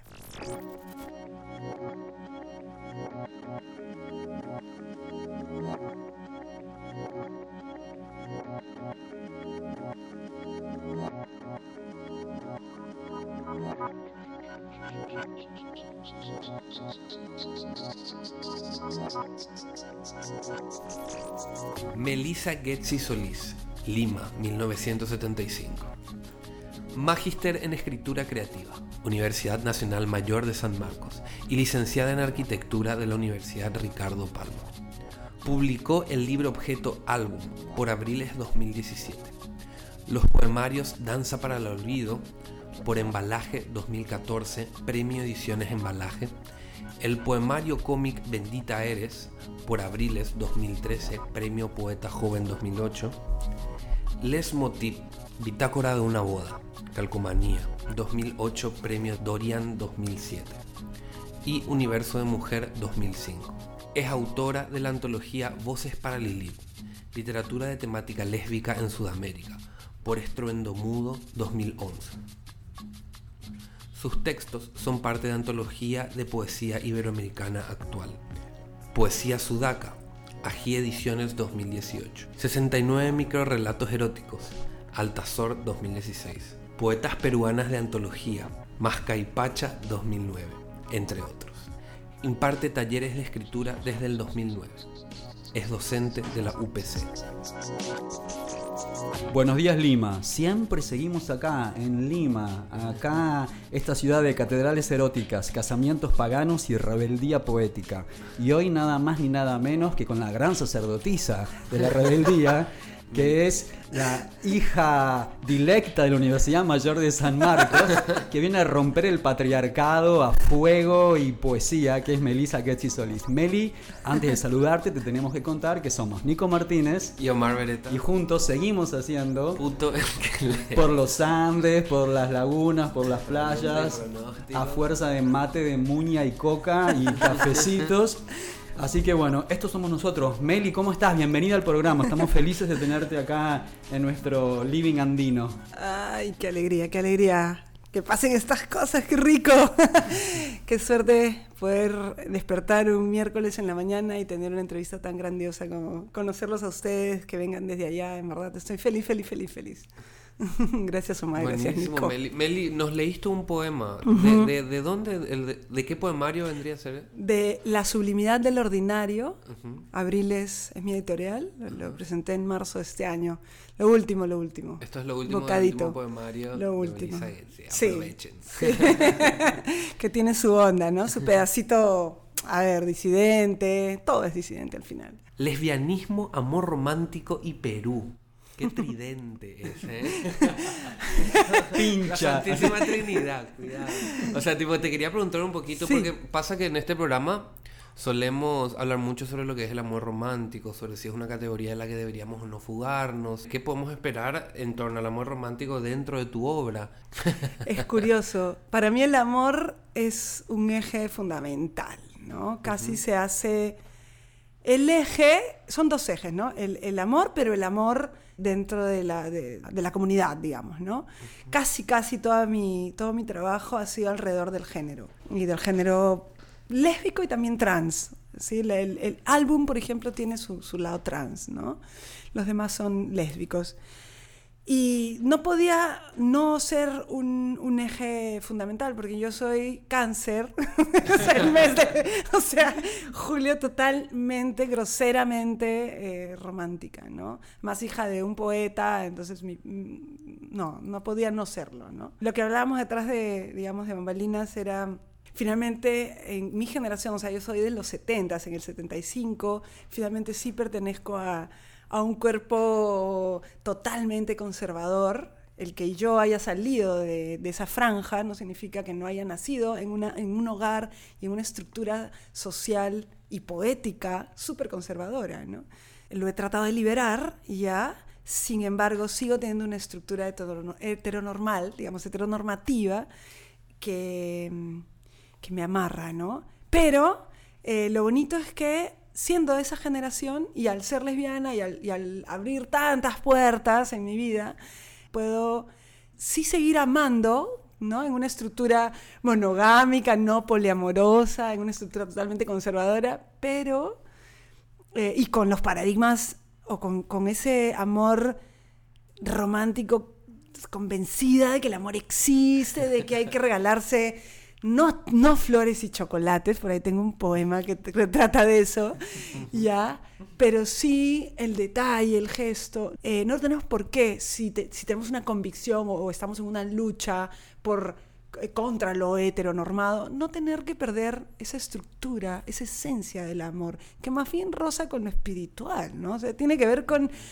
dos almas que realmente se necesitan y se conectan y si no hay esa conexión porque estás pensando que no puedes amar de una manera, ya estás perdiéndote de gran cosa, ¿no? Yo eh, escribo del amor y con amor, o sea, no escribo con mi cabeza, escribo con, ah, con mi respiración, con mi cuerpo, con, todo, con todo el amor que, que he podido ser construida a lo largo de los años, ¿no? Creo que es el eje. Claro, porque, o sea, vos hablas también de, de esta cuestión conservadora, donde, donde creciste, donde te desarrollaste. Sin embargo, tenemos poemas como Dios nos salve María, sí. que es un poema donde que, que se interviene la, sí, la, la, la, famosa oración Dios te salve María, sí. y, y, y se, se, le, se, le, ubica un, un, una línea de pensamiento lésbico bastante sensual y, y a, o sea, la intervención a esa oración que termina siendo una. O sea, tipo, hay un mensaje político también ahí. Hay un mensaje político dentro de. Nos están crítica. llegando mensajes por Instagram acá en directo que dice, por favor que la rece, por favor que la rece. ¿Lo rezo? Por favor, Dale, da, por favor. Lo rezo. que lo está así. No, y además, popular. Bendita eres, ya es todo un poemario estructurado a partir de eh, del cómic, ¿no? El cómic y la poesía lo, lo ilustró Sandra Silva hace muchísimos años, el 2011, el mismo año que que sale Voces para Lilith, y eh, yo intervengo, ¿ya? o en todo caso vamos a decir la voz poética, la voz poética realmente es una niña, es Melisita, ¿no? Meli de bebé, que, que, que, está en un colegio católico, ¿no? Pero además de monjas, yo no, esta voz poética sí, y esta niña se, se enamora, ¿no? De, de, obviamente de la preciosura que es su, su profesora, que que no han sido mis casos, pero sin embargo, bueno, sí me ha pasado, pero ya en, en primaria, ¿no? Pero está en, en, el nido, la ve y, y no tiene ningún reparo en, en, en, gozar su lesbianitud, digamos, desde niña. Y crece en esta ciudad utópica llamada Isla Perú, ¿no? Porque no, es, en verdad es una fantasía, ¿no? Entonces se estructuran lo curioso es que los, los, personajes masculinos todos son animales, ¿no? Son el cangrejito, el conejito, sí. Es muy lindo porque no, me di, no, fui, no fui consciente de lo que estaba ocurriendo, ¿ya?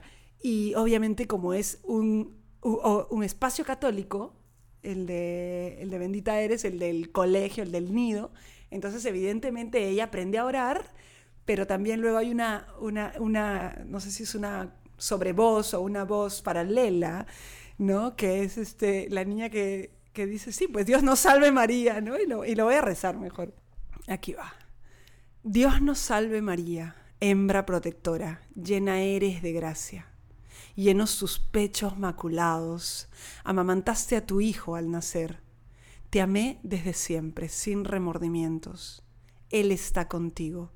Bendita eres entre todas, todas, y bendito el fruto de tu vientre dilatado, tan femenino como el nuestro, gimiendo al concebir a Jesús. Santa María, Madre de Dios, sueña con nosotras, pecadoras, ahora y en la hora de la muerte. Así sea. Amén. Están llegando propuestas de matrimonio, reservando cada catedral de Lima. así, Acabamos de escuchar Dios nos salve María del poemario Bendita eres, de. Melissa Getzi. Sí. Sí, para dejar bien en claro. Eh, te quería preguntar, Meli, por la antología lésbica que, en el- que se publicó en el 2011, ¿no? Sí, Eh. ¿Quiénes formaron parte? Si nos querés contar un poquito sobre esa experiencia de una antología lésbica En regional, ¿no?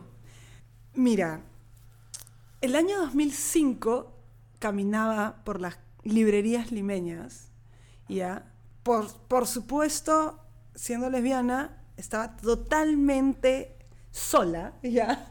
Y quería, y quería, y quería realmente conectarme a partir de, la, de mis intereses poéticos y mis intereses eh, literarios eh, con, la- con las comunidades o con las diferentes voces, ¿no?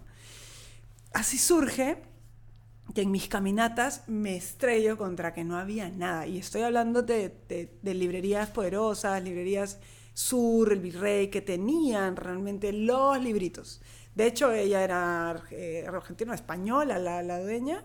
Entonces tenía lo último, último, sin embargo no había nada. Hasta el día de hoy recorro las librerías importantes y todo y me dicen, realmente no hay una buena producción. ¿Por qué? Porque cuando tú ingresas, o sea, yo ingreso, soy el 1% ¿ya? del mercado. Si no es el 1, es el 0, menos, ¿ya? Entonces, la respuesta es que no hay mercado, supuestamente, ¿ya?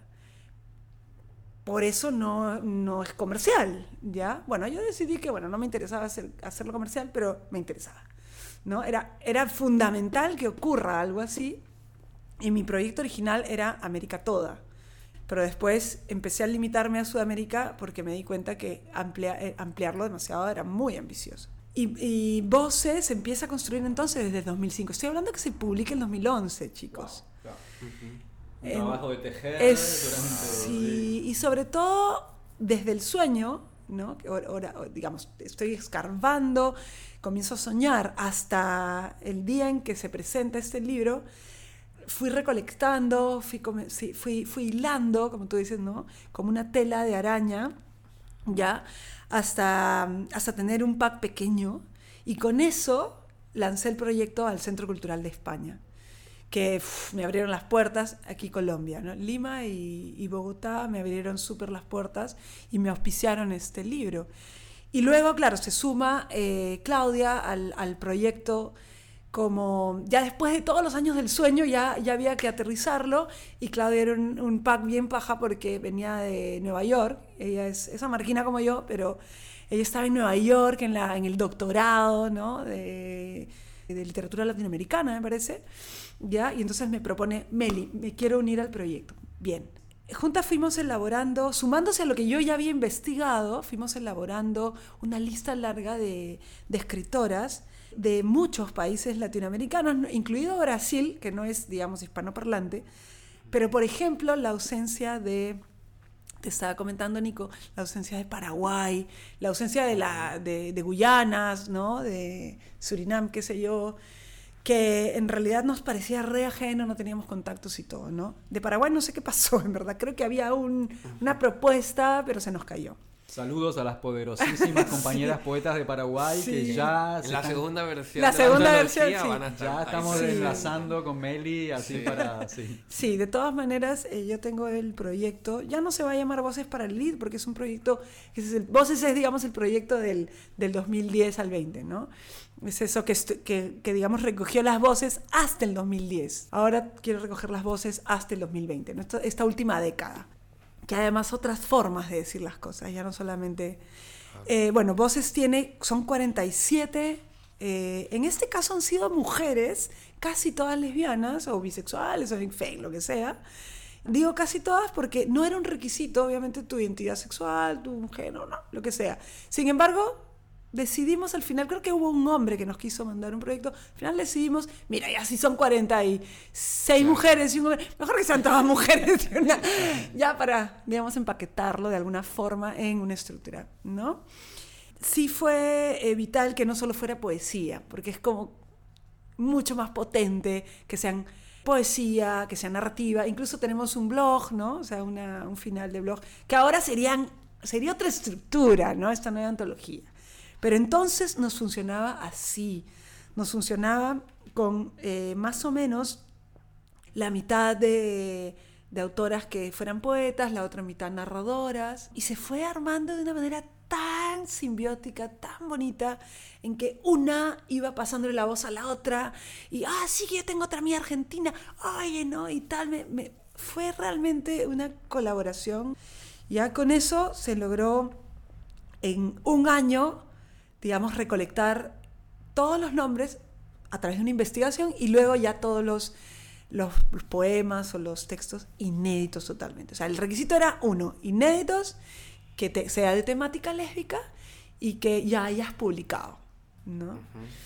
Famoso no, que hayas publicado, ¿no? Y tenemos nombres súper, súper poderosos, ¿no? Como Reina, Reina Rofé, Susana Gusner, Rosario Kim, eh, Ivonne Coñuecar, Malú Arriola, que son ahora nombres muy poderosos. Incluso tenemos mujeres que ya han fallecido. O sea, es súper fuerte ver cómo tú tienes este, este, este grupo, esta agrupación y de pronto comienzan a irse, ¿no? Es- súper loco. Tenemos a Leida Quevedo, a Violeta Barrientos, Esther Castañeda una de las que falleció, peruana, a María Elisa del Río, Mariela Dreyfus, Karen Luy, que viajó a Argentina, que ahora está haciendo su maestría en Argentina. Carmen Ollé, Tilsa Bota, que era entonces lo más joven que existía en la antología, en fin, miles. eh, Jennifer Thorndike, que se ha hecho ya ahora muy famosa. Digamos que ya no pertenece a la al ítem temática lésbica, ¿no? Bueno, está Cristina Perirossi, ¿no? Olvídate, wow, claro. Nombres muy poderosos que siguen siendo fuertes y que, que terminó en, en este libro, pero que no terminó allí, porque esto recién empezó el 2011 y luego fuimos presentándolo, año- digamos, año a año, mes a mes, en Ecuador, en la Feria de- Internacional del Libro de Guayaquil, luego en Nueva York, en NYU, que fue lindísimo, que pu- pude, digamos, presentarlo con la misma Mariela Dreyfus. Luego se presentó en Argentina, se presentó en, en Bolivia, en La Paz, también en la feria, obviamente en la feria acá en julio, que fue, fue, fue riquísimo porque fueron 12 mujeres presentando, ¿no? 12 lesbianas en la mesa presentando el libro. Realmente poderoso, ¿no? Se hizo un- una cuestión internacional muy poderosa.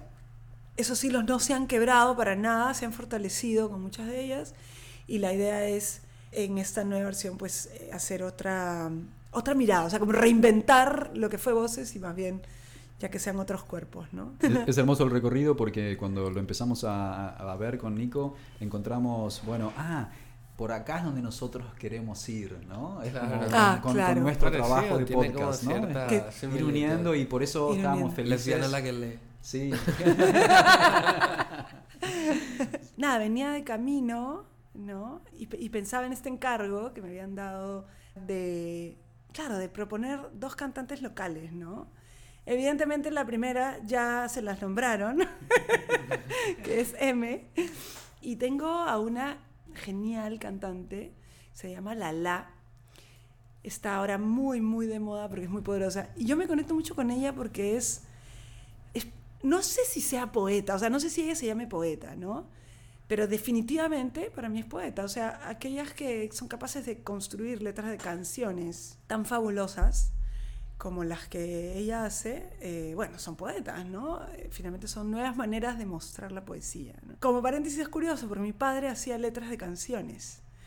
Entonces, o sea, él era poeta, pero nunca publicó en vida porque para él él era letrista. ¿no? Entonces yo siempre tengo esta cuestión de conectar con las canciones a partir de, de la letra, ¿no? Ya así la música es riquísima. Entonces, tengo un gran recuerdo de, de Lala con la primera vez que la escuché con Selva Negra. Es una fineza, ¿no? Entonces, ahí se la suelto.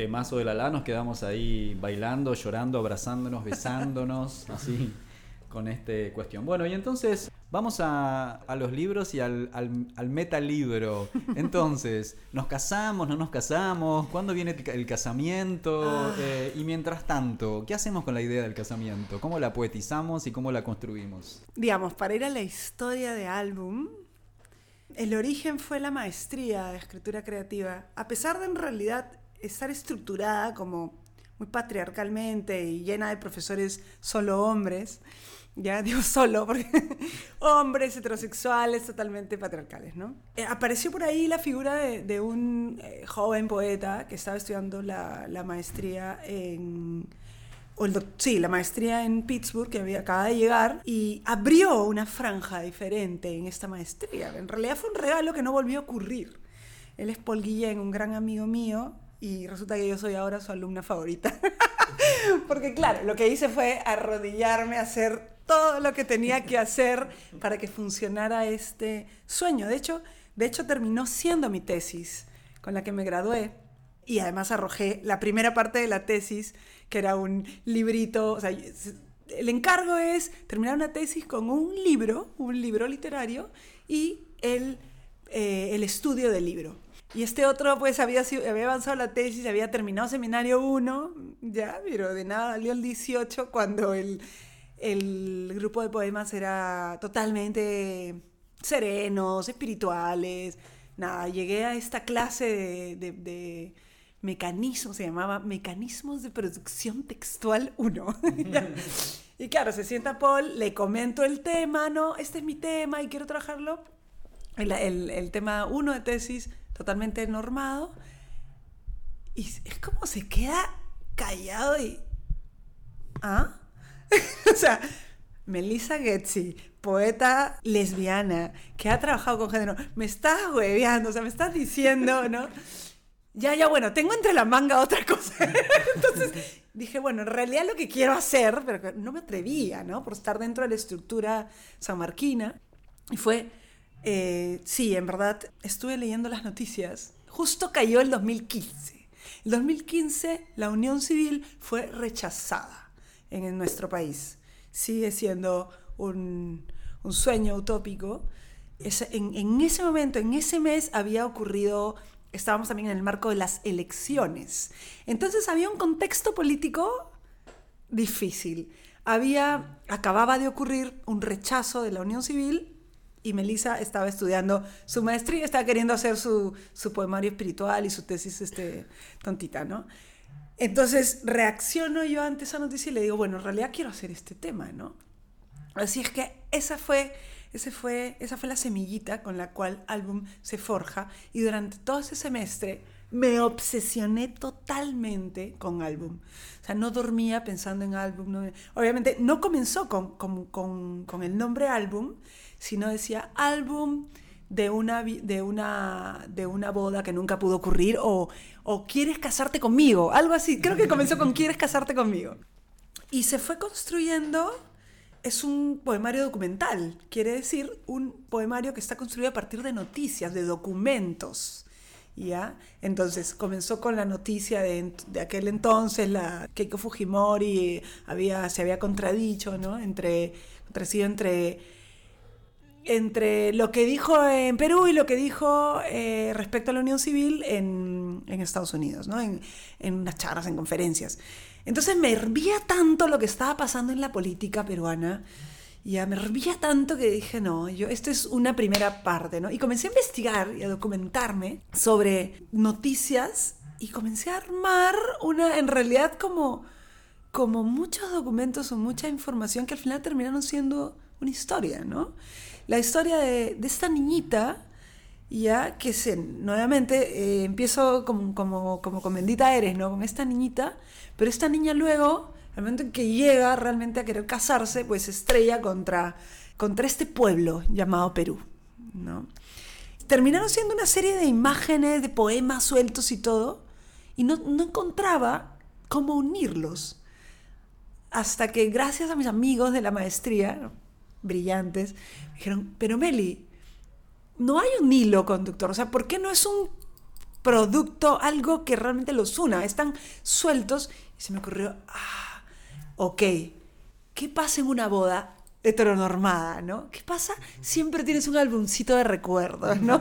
La típica, la- siempre la mujer, ¿no? Que colecciona, que el partecito, que, lo, que el- el- qué sé yo, mil detalles que, que vas coleccionando además de niña, ¿no? Y este es un, un álbum que colecciona desde, desde jueguitos hechos en, origami, ¿no? Que supuestamente pues se regalaban entre las protagonistas o les protagonistas que son ella y ella, ¿no? Tiene como los botoncitos en donde juegan. Al, al comienzo se armó como, una, como un juego, ¿no? Si gustan, en algún momento puedo eh, contar algunas, eh, leer algunos textitos. Y eh, se fue armando el álbum a partir de, de toda esta bilis, de toda esta cosa que tenía aquí adentro fuerte, de no poder casarme. Al final, no es que, es que no sé si me quiero casar, pero lo que sí quiero es poder casarme. ¿no? O sea, tener la posibilidad de decirle, mi amor, nos casamos, va- vamos un ratito, ¿no? y si no me caso es porque no y si quiero, no, porque no, me da la gana, porque no, no porque no me dejan, ¿no? O sea, no hay nada más feo que lo, de, lo, de lo cual eres preso, ¿no? Entonces se fueron recogiendo las memorias de las muñecas que le cortabas, el- la la ibas vistiendo, ¿no? Y de, de la manera en la que tú la vestías, iba siendo más mujercita y qué sé yo. Entonces ahí comienzo a jugar con, con cómo, cómo si estás desnuda y luego te vistes, o sea, cómo las niñas visten a esa cuerpa y por eso se convierten en niñas o niños, ¿no? Entonces eh, se fue construyendo todo un discurso que, para resumir un poco, está más o menos organizado como en, en cuatro tiempos, ¿no? El primer tiempo es el de la niñez, que esta niña, ¿no? Tiene este, este, este enamoramiento con su amiguita del cole y qué sé yo. El segundo momento es el, el, el- momento de, en el que se reencuentran, porque ella, ella viaja, digamos, ¿no? En el que se reencuentran y ya están en Perú, o sea, ya están viviendo una condición en donde no hay cómo casarse, se reencuentran y se aman y se proponen amarse, ¿no? Se proponen una boda, ¿no? Luego viene un tercer momento, que es el momento espiritual. Ahí es donde conecto con el anterior tema de tesis. Eh, ¿Por qué espiritualmente ser o no ser gay, o no ser, o no ser trans? Y finalmente cae el momento político, ¿no? El momento en el que incluso ten- tengo poemas que no son, no son poemas como por ejemplo eh, recortar una escarapela y hacer un símbolo de igualdad, ¿no? Y preguntarme, ¿igualdad? Con interroganto, ¿no? El momento político en donde, en donde juego con, con poemas en- enteramente políticos y totalmente irónicos. Y al final, al final, al final, ya es la boda, la boda, ¿no? Ya es el, el último, la última parte en la que en la que hay como los preparativos y 10 consejos para una boda imperfecta, ¿no? El edicto matrimonial, el- los juegos de, de shower, ¿no? Y por supuesto está el parte de la boda, ¿no? ¿Cómo no? El parte de, de una amiga, ¿no? que le di la vuelta y tiene todo un simbolismo. Al final, el plano de la ceremonia, ¿no? Y finalmente todo esto viene a ser parte de un contexto poético. O sea, ¿quién dice que no es poesía, no? Y cómo no, al final, por supuesto, está el acta de matrimonio, ¿no? En donde, pues, en los cuadraditos pongo versos, ¿no? Porque como no se puede uno casar, no queda más que llenarlo con poesía, ¿no? Esto es un, es un álbum de recuerdos. Mi exploración fue, primero, hacerlo libro objeto, porque no era un libro tradicional, no se podía imprimir. Incluso fue colaborativo, toda esta, el- la carátula son mandalas pintados a mano por amigas, amigos, amigues. son 50 diferentes carátulas, ¿no? Todo esto está hecho a mano. Y claro, tiene los colores de la bandera, pero muy sutilmente, ¿no? Y Hay bueno, te- 50 de estos. 50 de entonces, estos, 50 hechos sí. tipo, porque para, para la gente que no está viendo, estamos hablando de un álbum, de un, un- un Claro, libro objeto que trasciende en la textualidad, que trasciende lo literario. Sí. Y es que tiene recortes, que tiene, o sea, literalmente estamos hablando de origamis, de partes. Exactamente, O sea, tipo, es todo una- un álbum. La, la, la, la poesía que va un poco más allá también de, de- del verso nada más, ¿verdad? Que, pues, que aparte eh, está lleno de verso también, ¿verdad? En ¿Qué ese, es poesía? en ese, en ese taller sí que es poesía, pues, la dura, la, ¿no? la de nuestros ancestros. Eh, justamente lo rico de ese taller de mecanismo de producción textual, lo rico es que lo que nos traía Paul era la poesía documental, con lo cual ya desde, desde el momento en que ya no es poesía, poesía, sino poesía documental, ya no tenías por qué hacer un poema, digamos, normal, digamos, común, no tradicional, paisaje, claro, no, no, sí, no, no. claro, Me- nos enseñó muchos, muchos autores que intervenían textos, ¿no? Eh, fuimos desde los dadaístas, desde los vanguardistas, de la, la poesía concreta que me volvió loca, desde Juan Luis Martínez, que es maravilloso, un chileno maravilloso. Entonces, después de estudiar eso, después de estudiar estos grandes, ¿cómo, cómo hacer algo tradicional, no? Y es interesante cómo se enlaza con el podcast de Vicu Villanueva, nuestra querida Nuestra amiga querida aliade Vicu. Vicu Villanueva, donde dice resistir o eh, protestar, no siempre desde el lugar de la dureza y del enojo y de ir a prender fuego a las cosas, sino también desde el arte y de la risa, Exacto. como hace nuestro maestro Luca Fauno. Luca Fauno, Y bueno, y ella lo hace con canciones, eh, con el ukelele, Con el ukelele. con una melodía muy simple y te va diciendo unas cosas tremendas. Claro. Disneymiento. Claro, como que, Disneymiento, claro. Sí, sí, sí. Publicitame esta. Publicítame esta, sobre la democracia, sobre Y, esta, y este libro que tiene esta, en apariencia, inocencia de los colores y la puntilla y las, las jueguitos de niña y no sé qué, pero bueno, está gritando que hay, aquí hay un montón de ciudadanos bajo la constitución que están excluidos de un derecho esencial que el Estado y las iglesias le retasean. Es tan mezquino pensar que. Y yo me siento tan avergonzada al ser peruana y no estar dentro de los países que ya tr- trascendieron a estas. Ay, a estos ¿verdad? discursos. Otra, otra la discusión. O sea, No, tipo, y, y el poder No, simbólico, ¿no? Porque también desde, distintos lugares del arco político te pueden decir, bueno, el matrimonio es una institución burguesa, etcétera. Sí, está bien, pero desde lo simbólico, ¿no? Es como que poder ir de la calle con tu novia, con tu novia, con tu novio y si la, saberte decirle a la policía, mire, esta, esta, esta es la ley, Lógico, ¿no? Claro. lógico. Entonces, Melissa, álbum, álbum es de Abriles. Sí, ¿no? sí, sí, sí, De sí. Abriles, Abriles es tu proyecto editorial. Lo que leí es que es un proyecto editorial que busca también eh, cómo activar la visibilidad, Sí, ¿no? sí, sí, sí. ¿Me puedes sí. comentar un poquito más sobre Claro, claro. Digamos, abierto a otras posibilidades, pero lo, de hecho la palabra abriles, con L mayúscula, sumando es como el despertar, el abrir lésbico, ¿no? La posibilidad es Ahora de... cuenta. Sí. Abrir y les. les. Ah, abrirles y abrirles, ¿no? Es el- el- la apertura lésbica. Entonces, en principio me, me autopublico, ¿no? Pero además estoy muy abierta a proyectos como lo que sucedió con Voces para el Lead, ¿no? Que es parte desde Abriles, parte desde mi editorial y claro, se une a una editorial más, digamos, más fuerte que lo consigue constituir, ¿no?